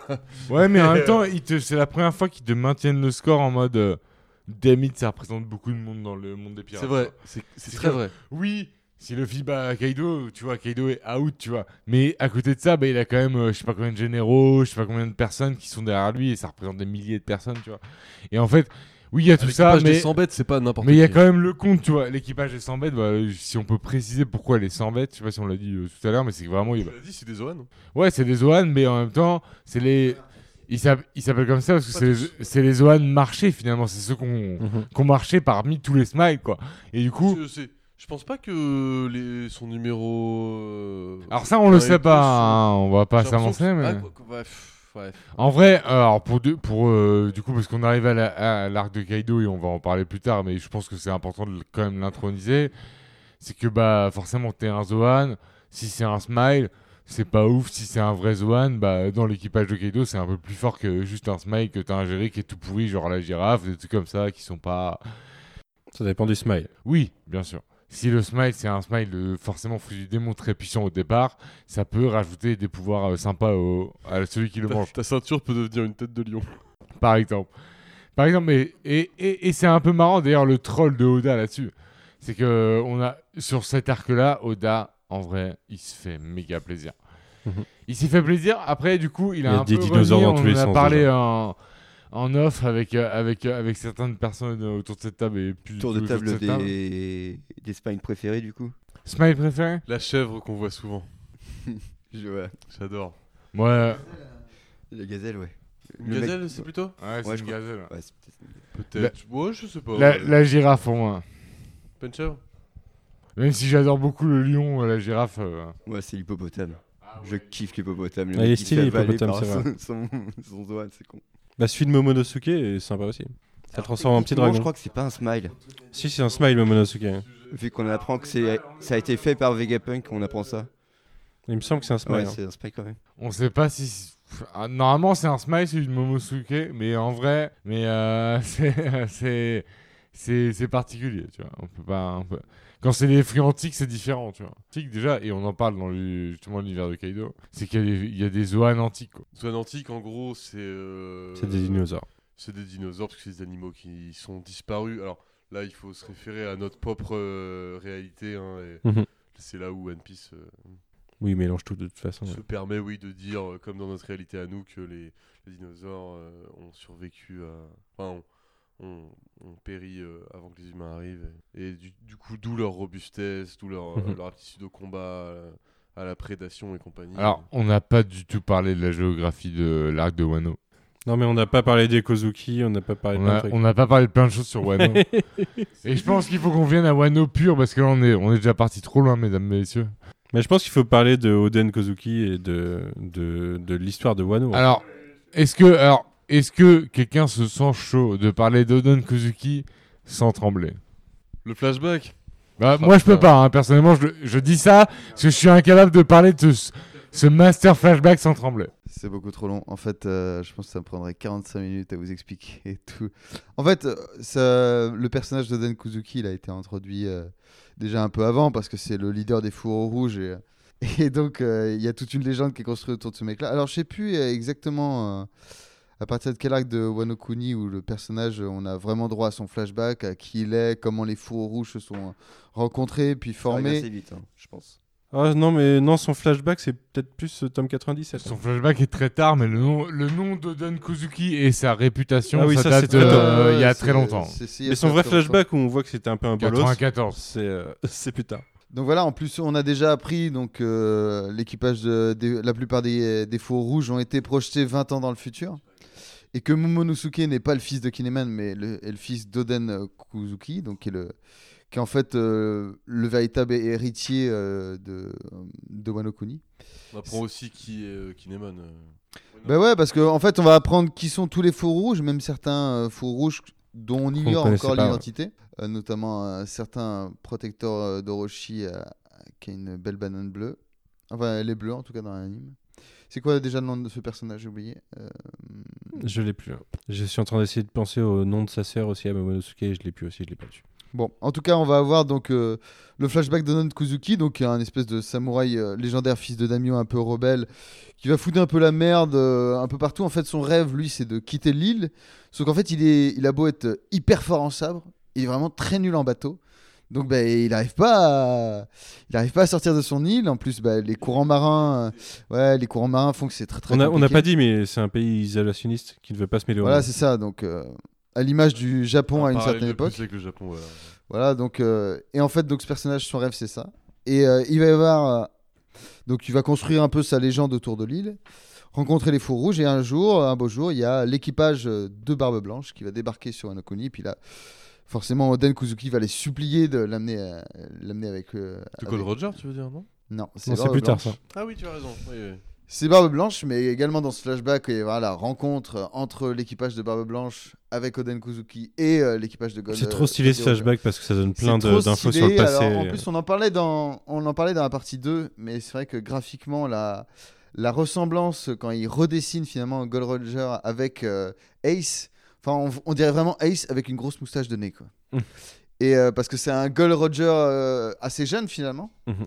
C'est avant euh, qu'il ait sa maladie, avant que, enfin, il a quasiment finalement tout fait. Il lui manque juste euh, un mec euh, qui sait écrire des pierres et traduire euh, des poneglyphes. Et puis ce mec-là, ça va être Oden Kuzuki, donc il va supplier Barbe Blanche de le mettre euh, dans son équipage. Et puis là, donc il va rencontrer sa Oden future femme. qu'on découvre discrètement être peut-être le meilleur sabreur du monde finalement. euh, Bah, c'est compliqué, Oden. hein. Il est très fort aussi. hein. C'est très, euh, très très fort. il est très très fort. Alors euh, déjà dans, dans son introduction, c'est euh, un peu le, alors je sais pas, le conseiller de son père qui lui parle et qui lui présente Oden. Alors votre fils, bon, à 4 ans, il a défoncé des yakuza. À 6 ans, il a été euh, dans des maisons closes. Enfin, c'est euh, c'est vraiment des trucs comme ça. C'est ok, d'accord. Ouais, il est très précoce le monsieur. Ouais, il est très très précoce. Et- et donc, tu, euh, tu comprends aussi que c'est naturel pour les gens de Wano d'être euh, au-dessus de la moyenne en fait. Bah lui, euh, il est quand même au-dessus de la moyenne des moyennes. Oui, lui en particulier, oui. Mais tu comprends bien que Wano, c'est pas une terre de mecs qui pourraient se faire marave sur East Blue quoi. Ça dépend lesquels. Ils ont un niveau naturel. euh, ouais, après bon là ils sont là, les- les- On parle de, de, de, de ceux de la grande époque, alors que là, ils sont 20 ans plus tard, après... euh, Ex- Oui, t'as raison Manu, là, pour l'instant, là, dans l'époque où on vit, où Luffy arrive, enfin les Mugiwara arrivent, le- l'île de Wano est euh, opprimée euh, Mm. par, euh, par Kaido. par Kaido et le, Et son shogun, ouais. et le shogun qu'il a, qu'il a Orochi, maintenu en ouais. place, Orochi, voilà. Qui est aussi un... Qui a aussi, Orochi qui aussi un Kurozomi. Zoan antique. Ouais. Ça c'est tout, c'est une Un. Zoan mythique même. mythique, c'est une hydre, ouais. Ouais. ouais, voilà. Comme Marco. Ouais. Et qui, en vrai, ce serait méga fort si le mec était pas juste un poltron. C'est quelque chose qui n'a jamais existé mais qui est mythique et du coup c'est genre limite les meilleures zones. Bah, je pense parce que Marco, pour moi, on- j'en parlais un peu dans le podcast 2 là. J'avais hâte qu'on en arrive là parce que Marco euh, Ah, arrive. moi, je l'ai vu se déployer un peu récemment, ouais. Ouais, dans cet arc, ouais, c'est magnifique. Et franchement, j'adore ce personnage. De dire que le mec, c'est quoi le potentiel d'un Zoan Phoenix? Mec, c'est. Ça n'a pas de limite. Bon, le truc, c'est qu'il dit souvent, pour le situer un peu niveau pouvoir euh, dans l'univers, il dit souvent qu'il est fatigué d'utiliser ses pouvoirs et tout. Donc bon, on comprend qu'il peut pas non plus être un phénix euh, qui renaît de ses cendres. Il est pas comme ça euh, 15 fois dans le immortel, combat. euh, non, il est, vitam, il est pas euh, immortel comme ça, non. Mais, mais c'est c'est très stylé. Et c'est vrai que moi j'étais un peu déçu, j'avoue, de l'arc Wano, de qui. Je, je, je- X-Drake par exemple, je trouvais ça cool. au- Pas, non plus comme Alexis de, de kiffer le personnage, parce que Il est un peu insipide au départ. Ouais, je suis pas d'accord. Mais ouais. mais son, son pouvoir était cool parce que euh, de me dire que un Zoan pouvait être un T-Rex, ça m'intéressait de ouf. Et je trouve que l'arc de Wano a malheureusement un peu noyé, noyé le côté cool. Il reste un T-Rex. De tous les euh, dinosaures, ça reste un T-Rex. Exactement. Mm. Ah, fait, lui, ça reste un T-Rex. Lui, pour, pour lui personnellement, c'est cool. Mais je trouve que en, en termes de justement de Zoan antique, puisqu'ils ont décidé d'appeler ça comme ça en VF en tout cas, c'est ça m'a un peu noyé le truc directement en mode il y en a plusieurs. euh, Ouais, mais en fait, ça devient Santori, un mec, ça devient un mec qui est au niveau de l'équipage de Kaido. Et en fait, pour moi, c'est pour ça que c'est fort, tu vois. C'est qu'en fait, ça devient D'avoir fait un mec que t'avais vu avec la génération terrible. Mode, exactement, il a juste un Zoan un peu délire. exactement, Finalement, en fait, ça sert à quelque chose. exactement. Et moi, Ah, je trouve ça trop stylé, c'est tu vois. C'est genre en mode, on en a parlé vitef, mais en fait, bah genre, un des boss de ce monde, parce qu'ils sont quatre, enfin trois, enfin quatre, et euh, un des boss de ce monde, bah en fait, il a des mecs qui ont ce pouvoir-là, et bah lui, c'est un des mecs qui a ce pouvoir-là et qui fait partie de cet équipage-là, tu vois. Et, Et du coup, surtout, t'apprends que c'est un infiltré de la marine, quoi. En plus, c'est un infiltré. Enfin, le mec a un double rôle de ouf, tu vois. Et en fait, il est là, il va jouer l'agent triple. euh, bah, euh, pour le CP0, etc., tu vois, mais genre, c'est ouf, tu vois. Je trouverais pas étonnant que. euh, on, a, on a déjà fait le podcast euh, des autres parties, que on n'ait pas particulièrement aimé les, le CP9 qui finit en, en animaux. En animaux qui peuvent faire des finger shots, euh, machin, et qu'on apprécie quand même euh, dans Wano euh, le côté euh, Zohan. euh, Qu'est-ce qui, qu'est-ce qui a changé? Il joue sur les animaux plus que sur le côté euh, CP9 du CP9 en fait.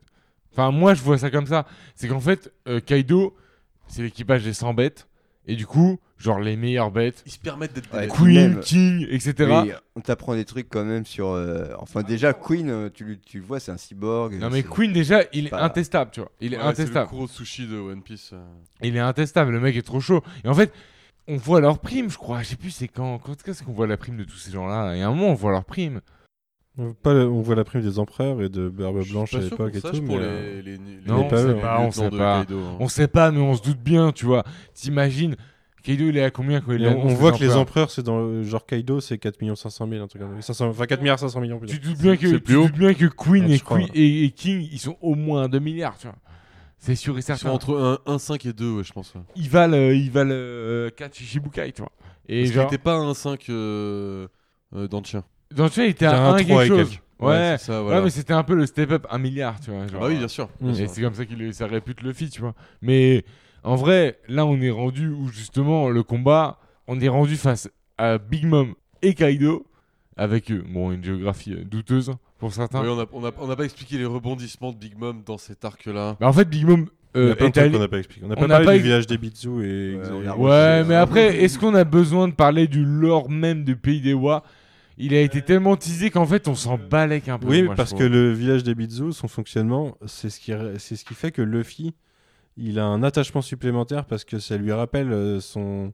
Nous, ça nous rappelle le flashback de avec Sabo euh, quand il était gamin, et c'est euh, qui vit- c'est un village qui vit des restes des riches en fait, et qui est maltraité par les riches. C'est une population, c'est une sous-population. Alors oui, mais est-ce que c'est pas comme ça dans tous les arcs de One Piece? Oui, mais là, t'as quand même des trucs. euh, C'est pour ça que je m'attarde pas, tu vois. Je veux Pas dire, résumer ça, à ça, oui, mais non. oui, mais oui, mais non, exactement. Moi, c'est ça qui me fatigue un peu, c'est que le début est un peu toujours pareil. Le début de Wano, je trouve un peu long aussi. Ah si, le début de Wano, je suis Mais, désolé. pas- mais- mais parce que One Piece c'est quand même un, un- un manga sur euh, l'oppression, enfin l'oppression et les opprimés. Bah quoi. ouais, et puis là, dans Wano, c'est tellement bien fait, c'est tellement, tu vois, le moment où tu comprends que les mecs rigolent, parce c'est parce qu'ils avaient tellement faim qu'ils ont quand même mangé, Mangé les euh, smiles. défectueux. C'est un peu, c'est un peu Dressrosa Abyss. hein. C'est full drama, mais pour moi, je suis, comme... je suis un peu comme Jay, c'est Dressrosa Ah, les gars, si vous voulez que des combats, lisez pas One Piece. hein. Oh, Alfred, tu es Mais non, mais c'est- avec nous. je suis d'accord avec nous. C'est exactement ça. Non, c'est pas exactement ça. Mec, les jouets dans Dressrosa, c'est exactement le même principe que les smiles de- Bah, à tout. Wano. Pas du tout. Ouais, c'est censé apporter du plaisir à des gens qui les oublient. Comme quand tu prends un smile et que tu sais Non, plus là, pleurer et tu souris, tu vois.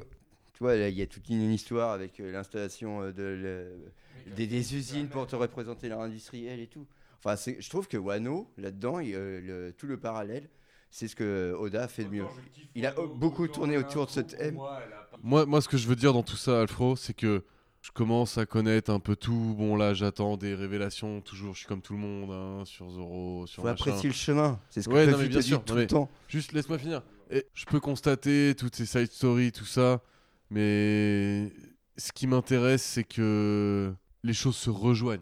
Et c'est arrivé dans One Piece et ça arrive de plus en plus. Et j'en suis très content. Je vois qu'il va, je pense qu'il va réussir à finir très proprement son manga. euh, Oda, je- franchement, j'en ai la, j'en ai l'intime conviction, ouais. Et il est, il est trop fort. Et et, et juste, je trouve que Wano met longtemps à démarrer par rapport aux échéances qu'il y a dans One Piece. Je dis pas que ce qui se passe me fait pas plaisir parce que tous les arcs, Mais ouais, mais tout tous le les mini arcs des personnages me, me font me font kiffer. C'est pas le Bah problème. ouais. C'est juste que pour pour un arc que je, que, que je décide d'être, euh, enfin que que- qu'on qu'on- qu'on me montre comme euh, décisif pour la fin, sans être la fin. Bah, tout le déroulé de l'arc, t'as des, quand même des grosses révélations. Sur Oden, c'est pas n'importe Ouais. qui. De ouf en vrai. En vrai, avec le flashback d'Oden, flashback du tout. hein. entre le flashback d'Oden et euh, genre toute la story, son fils euh, et Akaido, etc. Enfin, il y a, y a plein de choses, tu vois. Genre, c'est genre un personnage parmi tant d'autres, oui, mais c'est Kaido. Et en vrai, ils doivent l'affronter. Et en vrai, ça a une importance hyper forte pour, pour les, quasiment tous les persos de, des Mugiwara, tu vois. Et euh, on sait très bien qu'à la fin de ce fight, peu importe ce qui se passe, Big Mom, Kaido, euh, Luffy, bah il y aura, il y aura euh, un schisme ou un nouveau, pas une guerre au sommet, tu vois, mais un nouveau, un nouveau, un nouvel ordre établi, tu vois. Ah bah, On le sait très bien, on il y a est- deux- On est en quête d'un nouveau statu quo. De toute façon, t'as deux empereurs sur le terrain. T'as, euh, t'as officiellement, parce que si on, si on suit la- le fight sur le toit, bah t'as cinq mecs de la génération terrible. Bah, on sait bien que ça va finir en jus de boudin, tu vois. Enfin, et- enfin, ça va finir éclaté, tu vois. Ça, y Le a, statu quo va changer. Il y aura plus de Mais de, statu tout- quo. de toute façon, c'est ce qu'attendent la plupart des gens dans l'univers qui sont placés, on va dire, du côté du bien. Genre les mecs de la marine euh, qui sont là euh, pour euh, dire ils sont un petit peu dans le game, ils restent en dehors. Eux, ce qu'ils voient, c'est que Luffy, il, il va vraiment amener le nouveau monde et c'est ce qu'ils veulent en fait. Ils veulent que le monde change. Après, ils veulent amener le nouveau monde, mais ils veulent qu'il reste comme il est, parce que c'est quand même les agents spéciaux de- du gouvernement. Ah, le pouvoir en place, c'est quand même et que le important. pouvoir en place c'est important et qu'en vrai même s'ils veulent que ça change parce que leurs antagonistes étaient relous bah en fait euh, ils sont peut-être pas plus relous que les nouveaux qui arrivent en fait. Et du coup est-ce que c'est mieux est-ce que c'est pire? Ils savent pas trop finalement. C'est un peu enfin aujourd'hui dans One Piece c'est là où on est. C'est bah euh, qu'est-ce qui est mieux quoi? Des vieux empereurs qui se castagnent parce que ça fait 20 ans que c'est les meilleurs pirates du monde ou des mecs complètement déglingos qui sont prêts à tout pour découvrir le One Piece? Bah, en vrai, des vieux connards qui gardent leur territoire et qui font rien de plus, c'est pas pire. hein. Parce que le- je suis carrément d'accord avec toi, Max, parce que là, là, là où on en est vraiment, là où on va, je pense, euh, enfin, je, je dis, euh, on n'a pas tout dit sur l'arc de Wano et je sais pas si On tu peut veux pas rajouter- tout dire, on peut pas faire des tu- de 10 ouais, heures voilà, non plus. Je sais Quoi. pas si tu veux rajouter des choses, mais là, je pense qu'on est en train de parler de la fin de ce qu'on a lu et et là, actuellement, euh, là où vous en êtes euh, comme nous, si vous écoutez la fin de ce podcast, j'espère que vous n'êtes pas auto-spoilé en- sans, sans l'avoir lu. On, on est, on est, on est l'équipage des Mugiwara qui a pris une importance colossale face à deux empereurs. Enfin, l'équipage plus pas mal de supernova. euh, Mais ça devient l'équipage. C'est ce qu'on disait tout à l'heure. Ouais. C'est comment gérer. C'est la en fait- génération en fait. Ouais, mais c'est pas du Voilà. coup l'équipage, ouais, c'est. euh, Ça, ça a pas besoin de mec, en vrai, c'est le. Ça aura c'est le- jamais on sait très bien qu'à l'endroit où on est, enfin, le, le live où il est, où Oda dessine aujourd'hui, c'est clairement l'affrontement génération terrible face aux empereurs. Du coup, euh, tu vois, c'est vraiment, on sait tous que c'est l'affrontement entre la nouvelle génération et l'ancienne. L'ancienne qui a, qui est pas si âgée finalement, parce qu'on le voit grâce au flashback de Don, etc. Finalement, c'est un peu l'entre-deux cette génération-là. Et puis tu apprends des choses quand même sur, euh, sur leur passé et tout. Enfin, tu lui apprends des choses, mais pas Et trop. on n'en a pas beaucoup parlé encore de ce flashback, mais clairement, les gens sont très forts. genre, genre c'est chaud. Genre, le niveau des mecs dans ce flashback, genre, tu dis Luffy, ouais, il est top 6. genre, les mecs sont trop forts, quoi. Ce flashback de quoi 3 tomes, je crois, quasiment. On doit passer du 93 au peut-être 96, pas, un truc comme ça. Non, je pense pas. Max. Je pense Non, que c'est pas, c'est pas trois tomes de Ah flashback. ouais un, Ah, tome et, trouvais- un tome et demi maximum. Moi, à l'époque, je trouvais ça énorme, putain. Il y a- y a un mois. Exactement. Cette belle époque. J'étais novice. Et du coup, on était sur quoi? Sur Un la peu fin. tout. On, dit, on, dit- on digressait sur un peu tout ce qu'on. Bah, de toute façon, on est obligé de digresser, c'est la fin. On va pas, on va pas com- commencer à balancer des spoils, etc. De toute façon, je pense que chez vous, si vous êtes rendu au même Bah, endroit. si, on pourrait parler euh, de Yamato. Si, Yamato, Yamato. Très bon personnage, mais euh, exceptionnel personnage. quelqu'un veut l'introduire ou pas? Moi, je suis chaud. Ah, Ouais, non, je peux, bah, comme tu veux. Bah, euh, enfant de Kaido, Mhm. Qui nous présente comme son fils, enfin, dont il parle comme son fils. dont il parle comme son fils, qui est plutôt une femme, Non, qui est- Et décidé comme une femme. ouais. qui est, euh, comment dire, fan et euh, veut incarner Oden. Elle l'a vu mourir. Elle la vu mourir, elle trouve que l'opposition à son père d'Oden était légendaire, du coup pour elle c'est légitime Ah de bah, en même temps, c'est légendaire. Quand même. Il sauve. On va, on va pas se mentir, le move d'Oden est légendaire. Et du coup, ce personnage, euh, bah, du coup, qui est opposé à Kaido, potentiellement, vu que bah, c'est, elle porte le nom de Oden, alors que c'est la, la fille. C'est il, il est devenu un homme du coup. Pour, Il est devenu euh, un homme, ouais, c'est vrai que je- je- moi je dis elle et Yamato, je sais pas, j'arrive pas à juger, tu vois. C'est un homme. hein. Il a décidé. Ouais, bien sûr, il a décidé que a c'était un homme, un homme, mais. donc tu dis il. Mais ouais, ouais, bien sûr. C'est comme ça. À partir du moment où Kaido dit il déjà. Mais, euh, mais du coup, euh, c'est euh, c'est pour moi, c'est ouais, c'est c'est un personnage qui est hyper important dans, dans l'arc où on est et qui a fait la transi un peu bah, tome 100 justement. euh, qui sert à- Ça qui finit sert- sur, euh, sur, euh, sur Yamato versus Kaido de toute façon. Mais exactement, c'est c'est genre euh, fils contre père, puissance contre puissance. D'ailleurs, euh, Yamato arbore les petites cornes de la, de la tribu de- des dragons de, de Kaido Il s'embête. et s'embête. Et, euh, et bah, euh, je sais pas comment, rébellion de, Mhm. potentiellement de, de l'enfant de Kaido quoi. Mais ça, euh, ouais, il te l'annonce dès le début en fait. Dès que tu le rencontres, il fait Ah non, mais moi j'en peux plus de mon père. il, il se fait appeler Oden. Donc, euh, Mm, ouais. Tu te doutes qu'il y a Anguille sous roche, quoi. Mais d'ailleurs, c'est, enfin, il pousse le délire jusque quand euh, Luffy lui demande de protéger Momonosuke. Il fait ah oui, mais de toute façon, c'est mon fils, c'est normal que je le protège. Il a, il a poussé la transidentité Ouais. jusqu'à assumer la parentalité de la personne qui voulait devenir.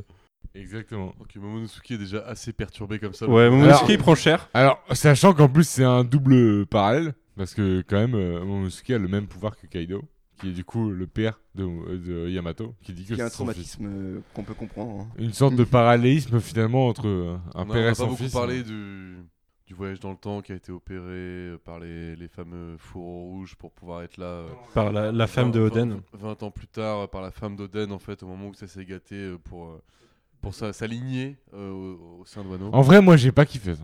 Mais il y a un truc qui est intéressant, c'est que il y a un truc qui est droppé à un moment, c'est qu'en fait elle, elle avait déjà bondi de 800 ans avant.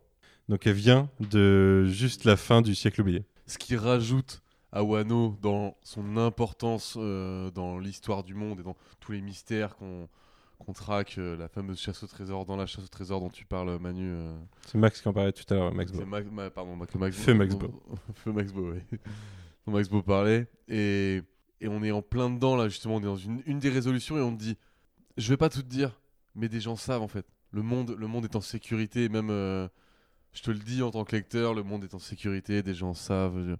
Il y a, il y a- une continuité, t'inquiète pas. Alors, des gens savent, mais vachement à ça. si tu, si tu prends cette personne qui a voyagé du, du coup du futur de 800 ans puis euh, de 20 ans, enfin qui a fait voyager de 20 ans, bah en fait oui, ils savent le passé, mais en même temps, elle a pas forcément œuvré pour raconter ce passé-là à ces gens-là, tu vois. Genre et juste c'était genre C'est pour ça que c'est un mystère de plus. c'est leur actualité à eux, tu vois, qui est concentrée. C'est un peu sous-entendu qu'elle l'a dit à Oden quand même. bien sûr, Oui. bien sûr. Mais on le sait Ils pas, J'allais seulement dire, ils sont plus proches que personne de cette vérité-là, dans le monde de One Piece. Bah, si, il y a Riley qui connaît la vérité. Ouais, mais il vient pas du siècle oublié, tu vois. Ouais, mais Bah, il la vérité que délivre le One Piece. Est-ce que c'est la vérité sur les 800 ans? Enfin, sur Si, le- si, euh, si, si, parce qu'il en parle, il propose à Nico Robin de lui dire. Oui, c'est vrai, tu as raison, Manu, tu as totalement raison. Effectivement, tu as- en plus, on en a parlé tout à l'heure. Ouais. Ouais, Ouais. c'est vrai. Non, je, je voulais dire, il y, a- il y a deux, trois trucs dont on n'a pas parlé, dont, en fait, la- la- l'alliance Big Mom Kaido, dans le sens où, euh, ce que je disais tout à l'heure, euh, les, quatre, les empereurs à la base, ils sont pas forcément à la recherche du One Piece. Et du coup, dans cet arc, ils finissent par se dire, bah ok, on y va, on va le chercher nous aussi, quoi. C'est sous-entendu que Barbe Blanche, euh, avant qu'il meure, était à la recherche du Bah, ça- c- et puis ça répond au flashback d'Oden, où on découvre que bah, du coup euh, Big Mom et Kaido se connaissent bien avant d'être empereurs. On fait partie Et- du même équipage. Bah, ce qui est normal dans One Piece, parce que enfin c'est normal dans One Piece quand tu ouvres que Baggy et Shanks qui connaissent, la- qui auraient pu connaître la vérité et qui n'ont pas décidé de ne pas la connaître étaient dans le même équipage aussi. Et que c'est genre le mec du tome Bah, 3. Shanks, c'est connu. et, lui. Oui, je, je crois que tu connais, mais enfin, genre, il, ça aurait pu l'apprendre de mille façons euh, autres, et comme euh, par rapport à Riley, etc. Et, euh, et genre, du coup, ils sont tous dans le même équipage, et on a un flashback où on a clairement, bah, du coup, Barbe Blanche, euh, Goldie Roger, Big Mom, Kaido, et je crois qu'il y a un cinquième. Je sens que c'est baggy. du coup. Et Shanks et Baggy. Il y a Barbe Noire aussi. qui- C'est le moment où Barbe Un Noire, double, euh, un double sixième. orphelin, ouais. se, se fait un- introduire. Exactement. Et on se tape un flash. il se fait introduire. Mais je- du coup, c'est. Est-ce que c'est officiellement le flashback le plus long? Il dure pas genre un tome et des patates un truc Non, comme je ça pense pas. Je pense pas que ce soit si long que ça en vrai, mais. euh, En vrai, c'est 95-96. Hein. T'en apprends énormément. Mais en fait, c'est que ça. Ah, voilà. c'est dans sa t'en mère, apprends- hein. En fait, c'est dans sa mère. Mais parce que c'est une construction où en fait tu vois les passages que Luffy a fait aussi qui sont menés par Roger et tout euh, notamment et euh, le passage sur Skypiea, la, la, la, la ville de euh, merde euh, Chandira, la cité d'or. Non, c'est Ouais, dire. des choses comme ça le- quand il va graver justement sur le poneglyphe et tout. Euh, donc c'est des passages en fait que tu as déjà vu les, le, le après leur passage et du coup il leur passe vachement vite. Donc c'est hyper dense comme flashback. Après il y a tout le côté euh, le supplice de c'est un peu long ça le supplice d'Oden dans son bouillon là. C'est un peu chaud. C'est un hyper peu long, ouais. Parce que t'as les fourreaux rouges, t'as tout à ce moment-là, je crois. Mm. Ouais, Ils sont tous, ils les supportent tous. Ouais, On en a pas parlé d'ailleurs, mais il y a eu la il y a eu la trahison de Konjuro. Bien sûr. Oui. Et une, une, une double trahison, puisque du coup, du côté de, de, de Kaido, il y avait un fourreau rouge qui était infiltré depuis le début. Et surtout le- l'application euh, graphique en fait de cette trahison elle est exceptionnelle puisque on parlait en off euh, ensemble le, le gars en fait dessine de la main droite depuis le début euh, La main gauche. la main gauche depuis le début où on le voit et il dessine très mal et ça a été souvent ça fait, par- ça fait partie de la dimension comique de One Piece où justement on disait bah même quand il aide il aide de façon moche et c'est assez bizarre et ces créatures étaient dessinées étaient assez faibles parce que je, je, je, je sais pas si on en a parlé dans ce podcast en, en Si, particulier si, mais on en a parlé par exemple quand ils vont sur Zo, euh, où ils dessinent un. son, son- un truc pou- pourri. Son pouvoir c'est de donner vie à des choses qu'il dessine Mhm. et son, son, son katana étant un, un pinceau. Et, et quand il trahit, il dessine. Il est euh, super fort. Il dessine de la main droite, il dessine extrêmement bien. Il dessine des choses très puissantes, largement Ouais. plus puissantes que ce qu'il a pu montrer. euh, Il utilise deux fois son pouvoir pour se faire passer pour Oden. Et deux fois, il y a des personnes qui se font déstabiliser. bien Ça sûr. finit de façon dramatique d'ailleurs, puisque euh, ça finit avec euh, la mort euh, peu après de Kinemon. Et euh, bah, sa propre mort de la main de Kinemon avant que Kinemon meure. Quoi. Exactement. Ouais, c'est assez lourd euh, ce qui se passe jusqu'au tome 100, C'est euh, très, dans très les, les lourd, ouais. trois derniers tomes. Depuis le tome 95 même. C'est, Bah, en euh, fait, euh, ouais, depuis euh, le troisième acte. Je trouve Ouais. que le troisième acte, il est oufissime. Commence à rentrer dans le dark un peu? Est-ce qu'on a détaillé le fight au sommet du crâne quand même? Genre, non, on l'a pas non, assez non, non, on n'a pas assez détaillé ça. On est d'accord. C'est hein. incroyable. Genre ce 2v5 légendaire. Deux empereurs face à 5 de la génération terrible. De légende. On a Pas la a- technique des fourreaux rouges aussi, tout est stylé. Mais déjà, il y a les fourreaux rouges qui arrivent en first lame. En gros, en s'appelle leur qui arrivent technique en... déjà euh, qu'ils font ensemble ça coup, s'appelle là Ouais, c'est le, truc snatch qu'ils ont appris au prix de le- leur ouais, vie. C'est le snatch Moi, j'ai lu Ouais. en snatch en anglais, mais je sais pas ce que c'est. C'est quoi le nom Ouais, exact c'est Snatch. Euh, Je sais pas c'est quoi Ouais, le nom Ils exact. disent euh, en français. Snatch aussi. Ok. Mm. Ouais. Mais ils font leur technique et ils, euh, ils, ils- franchement, ils entament Kaido un peu. Ouais. En vrai, ils lui mettent un, un petit coup, un petit coup sa Ils mère. arrivent à le blesser. Ce qui est dans, dans une, une espèce de, de Alors, truc dans les shonen en Ce fait. qu'on n'a pas dit aussi, c'est qu'au moment où euh, les faux rouges ils débarquent sur l'île, enfin sur euh, ouais, l'île qui est un- une sorte Parce de qu'on a parlé euh, de tout le plan de l'invasion où il y a toute la flotte qui arrive. On n'a pas parlé de ça, mais en fait, au moins ils sont en eux. Ils sont en eux et genre il y a trois des Mugiwara qui débarquent. Genre ils clean l'île, clairement. Ils ont clean en l'espace de 20 secondes. Et c'est ce qui montre aussi la puissance des Mugiwara à ce moment-là. C'est que bah, ok, trop puissant quoi. Genre, C'est qu'en fait, il va y avoir, il va y avoir une fête et une célébration euh, sur, Oui, euh, La sur- fête du feu. la fête du dissipation feu. selon Oda. Ce qui fait que voilà, les gens sont un peu dissipés. Et c'est le moment de, de l'attaque. D'ailleurs, il, y a- il y a tout un plan pour l'attaque avec euh, des messages secrets depuis le début de l'arc. Bien sûr. On n'a pas parlé du codage secret Il qui y a, a, été il y a un changement du codage et il y a d'ailleurs Kinemon qui passe pour une sorte de génie alors que pas du tout. Il y a juste un hasard qui fait que les Mais autres ont bien d'ailleurs, euh, d'ailleurs, ça a été. Moi, j'ai trouvé ça très bien foutu dans le manga parce que j'étais un peu en eux pour eux quand même euh, au moment de partir. Ouais. Genre euh, quand ils disent ouais, on y va et tout, j'étais là ouais, bah genre euh, le message il est pas passé frérot. À mon avis, c'est broken, tu vois. Et au final, euh, un bon twist. Ouais, Enfin, j'ai trouvé ça ok le twist. Cette, euh, cette volonté de discrétion qui part en finalement euh, Luffy, Sanji, Zoro sont les, des vedettes et et arrive euh, frontalement dans la bataille et défonce Ouais, mais c'est le principe de One Piece. C'est génial. Au début, quand la flotte se réunit, Je m'en lasserai jamais, je pense, en fait. Quand... quand la flotte se réunit, t'as t'as le plan où ils vont aller euh, lancer leur invasion. Et à seul coup, t'as l'eau, il fait Au fait, j'ai oublié de vous dire. Il y a un poste de garde au début, il y, a une- il y a une- il y a un gros contingent qui va arrêter. Ça va être notre première grosse bataille. Sauf que pendant ce temps-là, t'as Zoro qui a flairé qu'il y avait de l'alcool pas loin, à ce fameux endroit. Et un du hobbit, coup, le mec. Quoi. du coup, il y a Zoro, Sanji La et Luffy qui sautent sur le. Même non, c'est même tout le tout l'équipage euh, qui saute sur le truc. Et en fait, en une, en une page, c'est réglé. Et derrière, euh, ils se font juste plaisir à, à manger et à boire, quoi. Ils se proposent une petite pause, mais euh, ça va pas passer. Mais euh, ouais, ouais, il y a une grosse montée en puissance de l'armée. Et d'un seul coup, tu vois que même avec cette armée-là, bah, en fait, les Mugiwara, ils sont déjà trop forts. hein. Ils, ils ont de quoi régler une partie des problèmes. C'est- ce dont on a parlé il y a dans le premier et le deuxième podcast. Et on avait euh, Mio qui pouvait découper un bateau en deux comme ça euh, dans tout début tome 6. Mm.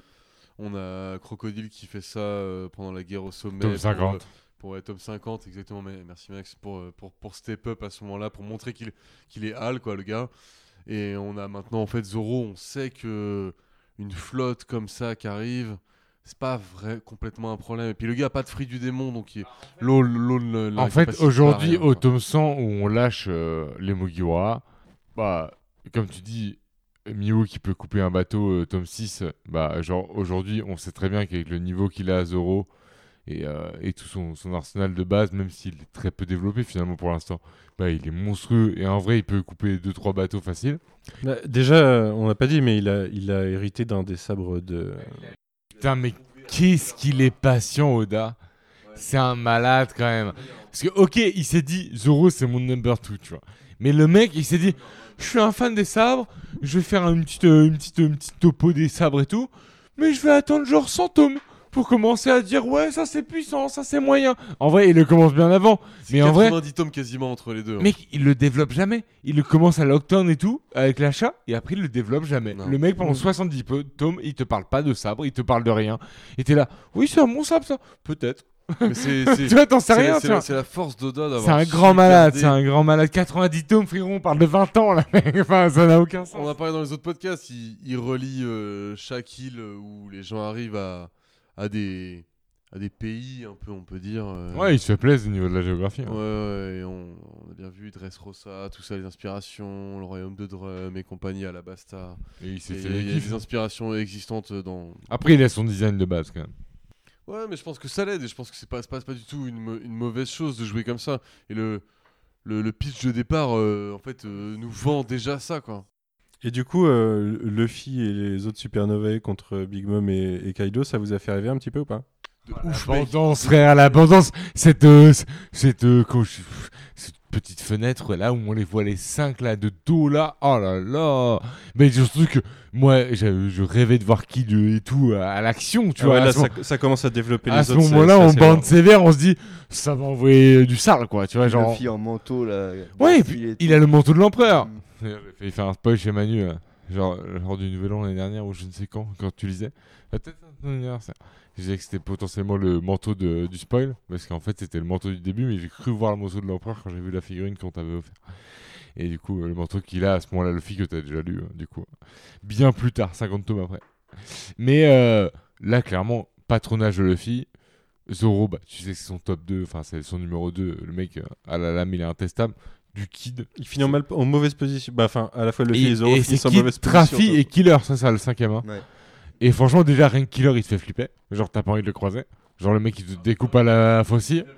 Il, te- il est éclataxe au sol, en vrai, si tu prends vraiment la puissance. Mais il fait flipper quand même. tu vois. Genre, t'as pas envie de le croiser. Alors et que Kid- Kid, il se déploie un peu, quoi. Bah, Kid, en fait, c'est le mec qui utilise son pouvoir pas du tout pour la finesse.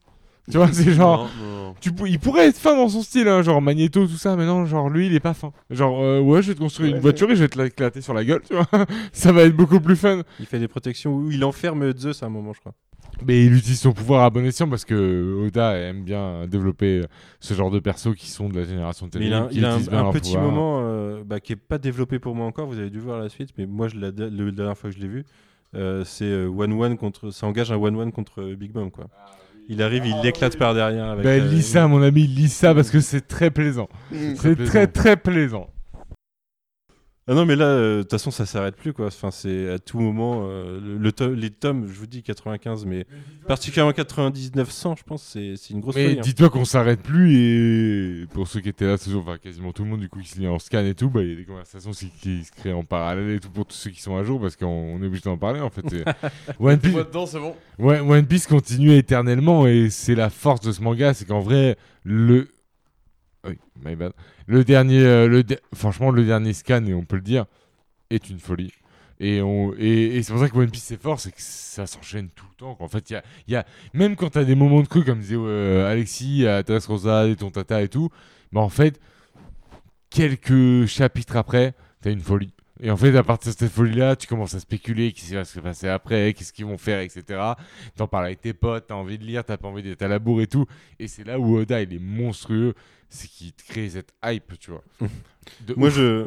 c'est marrant parce que je, je lisais d'ailleurs quand j'ai entamé la lecture du tome 100 et que ça commençait à, à pas mal se, à taper euh, bi- enfin, le, le duo contre les supernovas. À un moment, je vous le disais tout à l'heure, il y a la planche où euh, à gauche t'as Big Mom et, euh, et Kaido et en face t'as les supernovas et je sais plus lequel lâche un. euh, Ouais, je pense qu'on va prendre très cher. Dé- Déjà dans le langage, en plus, ça se rapproche de, notre langage à nous sur ces personnages-là. On, on ressort un petit peu de, et du coup, c'est un, un peu méta, quoi. Ça commente ce que, ce que pense le lecteur quand tu vois cette scène. Ils vont prendre cher. Ouais, mais c'est aussi la pensée des, de la génération terrible à ce moment-là, je pense. C'est qu'en fait, ils sont tellement catapultés là tous par rapport au, au fait qu'ils ont fait, etc., qu'en fait, ils savent qu'ils vont prendre branlée, tu vois. Enfin, genre, ils sont tellement forts, les bonhommes en face, tu vois, que tu peux pas tester, quoi. T'es face à deux empereurs réunis. Moi, j'étais Genre, assez, euh, assez étonné de, dans ma découverte de Kaido de voir sa personnalité, en fait. Le mec, c'est un peu un branleur. beaucoup. C'est un peu un branleur, en fait. Il a, déjà, il est alcoolique. C'est- un, reproche Mais, que euh, je ferais euh, cet arc. C'est le, le manque de personnalité de Kaido. Ah, Ouais, mais je m'attendais à un gros méchant. En fait. Je m'attendais à un gros méchant. Et en fait, c'est un peu le mec qui est là. En, il, il- il y voit et il fait Il Bah, les gars, f- sérieux, vous Il êtes relou, quoi. C'est le mec, il en a plus rien à branler. Il est juste trop fort. En fait, il est immortel. Enfin, on, peut, on peut le dire pour ceux qui écoutent ce podcast. Potentiellement, il est immortel, en fait. Potentiellement, on suggère qu'il est immortel. ouais. Et déjà, poten- ouais, il est- enfin, on, on l'a, on l'a vu il y a 10 tomes que le mec ne peut pas se faire abattre par des armes, etc. Et du coup, bah, Il s'est fait forcément- trancher par Roden. euh, Bah, c'est ça, il s'est fait trancher Et en par plus. Luffy maintenant. du coup. Le mec est Ou Zoro. intestable. Et du coup, tu te dis, bah, ouais, flemme, quoi. Lui-même doit avoir la flemme, en fait, tiens. Et Big Mom, à l'inverse, c'est un empereur qui a, un- pour moi, le pouvoir le plus puissant de Un tout excès de zèle. Ouais, un excès de zèle, mais en mode dans son intérêt, tu vois. Elle veut, Bien juste, sûr, bien sûr. elle veut juste béfal, Elle tu est vois. maligne. Elle veut juste béfal. Ah ouais, et un bon elle, plan. va, elle va Un- faire que manger toute sa life, tu vois. Et, et en vrai, trop stylé, tu vois. Et le délire de mariage de sa famille, c'est pas. En fait, Big Mom, on en a parlé tout à l'heure, c'est. Il, faut en passer par là à cause de Sanji, mais on préférait l'éviter. Kaido, c'est le but depuis qu'on a rencontré Trafalgar, comme tu le disais Manu euh, quand on a commencé ce podcast. Et, il faut, et, Oda perd pas ça de vue. Le lecteur ne perd pas ça de vue. Et ça empêche pas, ça empêche pas tout, tout le reste. Big Mom, qui est un, personnage qui devient euh, vraiment exceptionnel euh, au cours d'une amnésie pendant, pendant Wano Kuni, tout ça. Parce que elle débarque, hein, elle débarque. hein, Il y, a, il y, a, il y a- il y a vraiment, euh, comme, tu, comme tu disais, quand il y a une alliance et tout. Il y a, il y a- il y a- Mais au début, elle arrive et elle est amnésique parce qu'elle se fait tège, ouais. Ouais, sur la fameuse Elle débarque cascade, sur la Et ça, plage ça- avec ça Jopi. crée un twist dans le, dans le tome 100 justement où elle, elle éclate une partie des lieutenants de Kaido qui ont, qui ont brûlé le village de d'Erest dont on parlait tout à l'heure.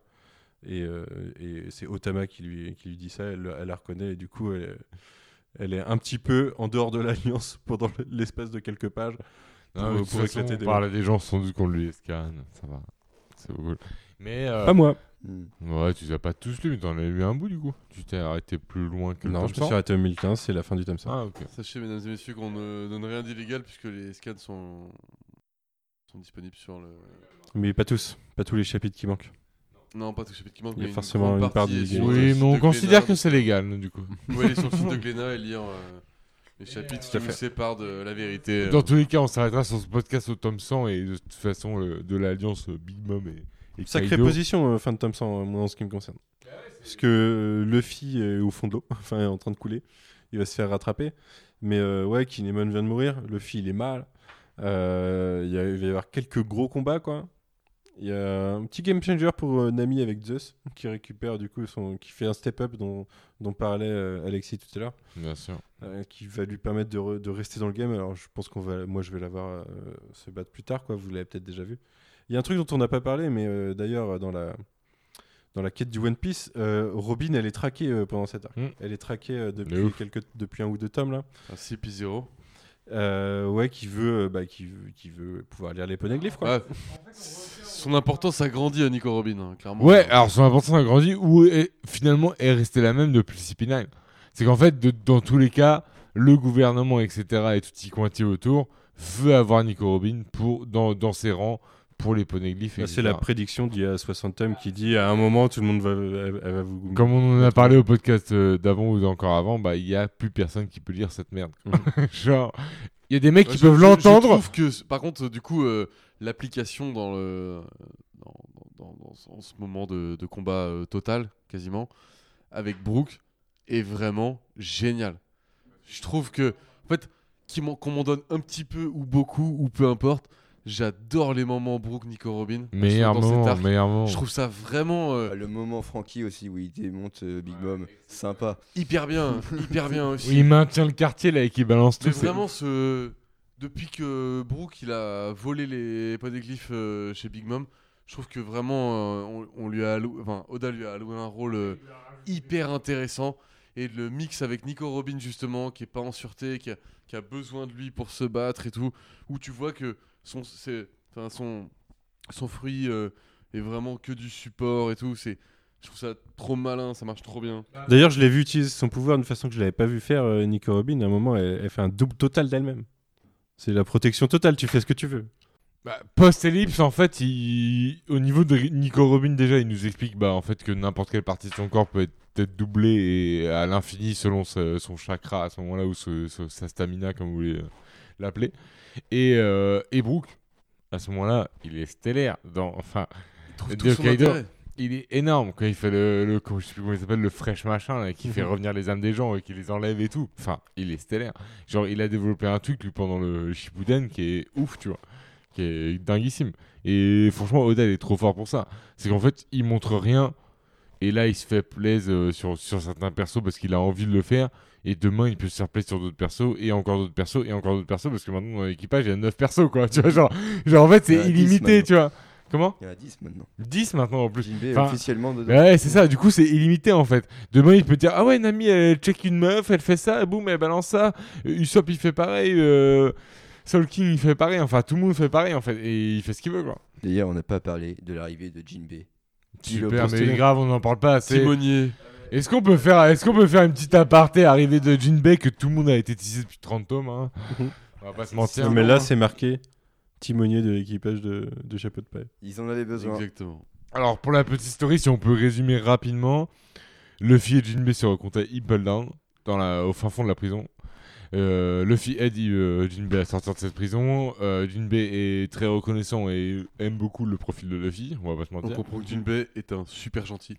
Et en plus, déjà, il était en connaissance, enfin, il était en très bonne connaissance avec Ace. Quand il rencontre Luffy, déjà, il connaissait très bien Ace, je crois qu'il lui en parle.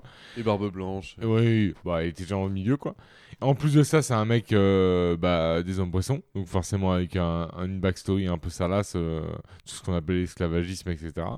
Lui était un peu contre ça, enfin, il tolérait pas les pratiques de ses compatriotes qui voulaient complètement se rebeller, et lui, il pensait plus à la tolérance, etc.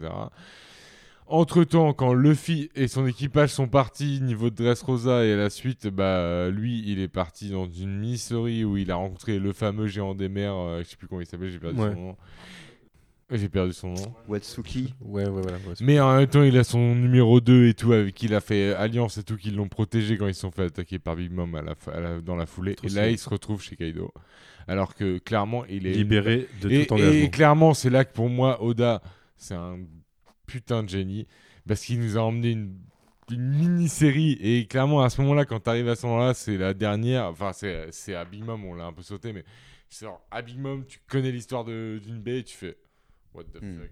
Genre, le mec nous a calé une mini-série d'un mec qui fait partie euh, des Mugiwara maintenant Bah ouais. oui. La réponse, c'est oui. Il a recruté un Shishibukai.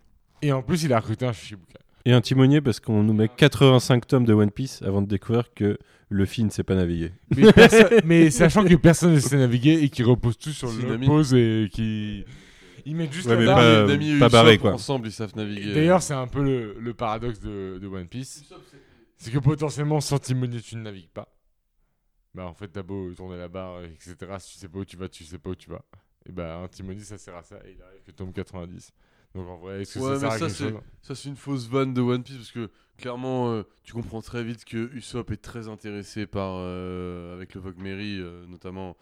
Très, euh, après, Frankie euh, change un peu le truc. Ouais, il a la capacité, ouais. Mais ouais.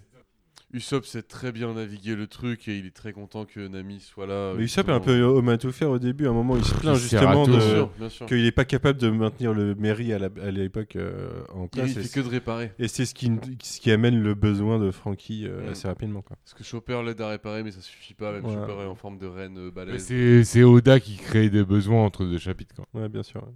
Est-ce que vous voulez euh, conclure sur quelque chose sur euh, Wa pour l'instant? Bah, sur, le, sur le tome 100, du coup, et sur euh, tout ça, c'est que c'est la folie, c'est Wa. Le tome 100, finalement, euh, comme beaucoup l'attendaient, c'est pas la fin de quelque chose ou le début de quelque chose, parce que ça aurait pu. Ça aurait pu être la fin d'un arc ou le début d'un autre arc. D'ailleurs, le chapitre 1000, c'était dans le tome 99. Exactement. Et c'était sur, sur Chapeau de paille. Avec la diffusion à travers télé, le regard d'Ace. la diffusion télé cette semaine, je crois. Elle a Ah été ouais. faite cette semaine ou la semaine dernière, la diffusion télé du chapitre 1000. Et il y a eu très belle audience, je pense. Je crois qu'ils ont tapé le record du Japon. Ouais, pas mal. Donc, euh, donc ouais, très très très belle audience. Mais en même temps, normal, euh, il y a beaucoup de gens aujourd'hui euh, qui suivent l'animé, tout autant qu'ils suivent le, le manga, je crois. Ça commence à vraiment exploser l'animé One Piece et ils sont rentrés dans une strate qui est, je pense, jamais vu dans l'histoire de l'animé. Mais ça sera approuvé par rapport aux chiffres quand ils auront fini. Mais enfin, j'ai cru entendre que le, le taux, euh, vraiment le chapitre 1000 là en animé, c'était du jamais vu dans l'histoire du Japon. Donc euh, Il était stylé en tout cas. je, ouais, je pense qu'à mon avis, ça a dû envoyer du bois. Parce que pour reconnaître le chapitre 1000 de- du manga, euh, ça envoie du bois. Bah, surtout que ouais, le, le chapitre euh, dans le manga, c'est vraiment que du patronage de Luffy tout du long. C'est- on, on te montre qu'il a, il a step up. J'ai vu le, euh, le, le artwork, enfin pas, pas le artwork, mais du coup le, le design work euh, de l'animé. Et ça représente bien. Clairement, ça représente bien One Piece comme on l'a lu dans le manga. C'est, il est très beau, il est très énervé, il est très, il est très bien. il est très très bien. Il est tout noir et tout avec son skin de, de Luffy de base, très très lourd. As-tu une question plus précise à nous poser, Manu, avant qu'on termine euh, sur ce podcast? Question plus précise? Ouais. T'as une idée en tête? Parce que je, je l'ai pas moi. Pas à 3h du matin. Effectivement. Euh, non, j'ai pas de question précise en tête. euh, Tu, euh, tu pourrais, je sais pas. Tu, tu, tu, tu par- tu par- En fait, je peux pas vous, je peux pas vous poser de questions parce que vous avez lu deux tomes de plus que moi et je On peut je- quand même se plier au jeu. Moi, il y a hein, déjà des questions- trucs. que je suis à peu près sûr que vous avez eu des réponses dessus. Moi, Mais je, vous voulez pas me le dire. je vais te dire un truc, Manu. Je vais te dire un truc très honnête et je vais dire, je vais le dire à tous les gens. Là où on est, rien n'est résolu. Non, mais il y a un truc dont je suis à peu près sûr qu'on en a parlé il y a pas longtemps. Et vous avez dû avoir une résolution dessus, je le sens. Il y a, ri- je pense qu'il y a absolument entre toi et moi, il y a rien de résolu. Et en plus, je voudrais passer un petit message Il y a aux des choses irrésolues d'ailleurs. Franchement, en ce Exactement. moment, One Piece, c'est le kiff ultime parce qu'on est en Mhm. plein milieu d'un arc, sa mère, sa fight. Et oui, il y a des moments plus chiants, techniquement, parce que c'est sûr, forcément, il faut, il faut des, des chapitres, des, des- des planches où on parle des gens un peu relous, et alors que c'est la, la fight sa mère. À partir du tome 100, de toute façon, c'est la fight sa mère. hein. Les mecs, à partir du moment où t'as as 5 mecs de la génération T qui contestent deux empereurs, tu sais que ça va zéro rigoler, quoi. Il n'y a plus de marche arrière possible, en fait. Ouais, c'est ça. C'est que maintenant tu vas au bout ou tu vas pas au bout, quoi. Et ils ont tous leur volonté. Et clairement, Oda, Oda, c'est un, c'est un Stremon pour justement représenter la volonté de, bah, de X Drake, de, euh, de, euh, de Kid, de, de tout le monde en fait. Il est trop fort. De Trafi, en fait, il, il représente trop bien la volonté. En gros, c'est ça que, que, que tu espères, pardon. C'est qu'en fait, euh, tous ces, toutes ces fleurs qui sont nées aboutissent, quoi. C'est... Toi, tu veux, tu veux Pas dire forcément. Je suis pas contre un peu de drama, tu vois. Et euh, surtout, un peu de drama, serait quoi La mort d'un lot, un truc comme ça? bah ouais, genre vraiment un, un sacrifice pour le, Mm. pour la, la- le- euh, pour le clutch, tu vois. Et on va pas laisser le temps de le dire au début du, du podcast, mais euh, moi je pense vraiment que Zoro, il y restera pour le clutch. Dans cet arc-là, tu penses? Pas forcément, mais c'est possible, c'est son arc. Bah, c'est trop son arc pour y mourir, je pense. Bah, moi, je pense que s'il clutch sur cet arc-là, derrière, euh, le fil à la voie réelle. C'est pas, pas con non plus. Je peux, Bah, peux m'imaginer, T'imagines Là, on, on suppute, hein. Mais imagine, genre, Luffy, genre, euh, top 1 de cet équipage-là, il pète deux empereurs, mec. Bah, mec, derrière, il y a son père, il y a son frérot Shanks. Oda, il... il interprétera jamais Luffy comme pétant deux empereurs d'un coup. Non, mais il le fera Ça pas comme ça. Ouais, mais il jamais. le fera pas comme ça, mais officiellement, il se, il se pétate deux empereurs en ce moment.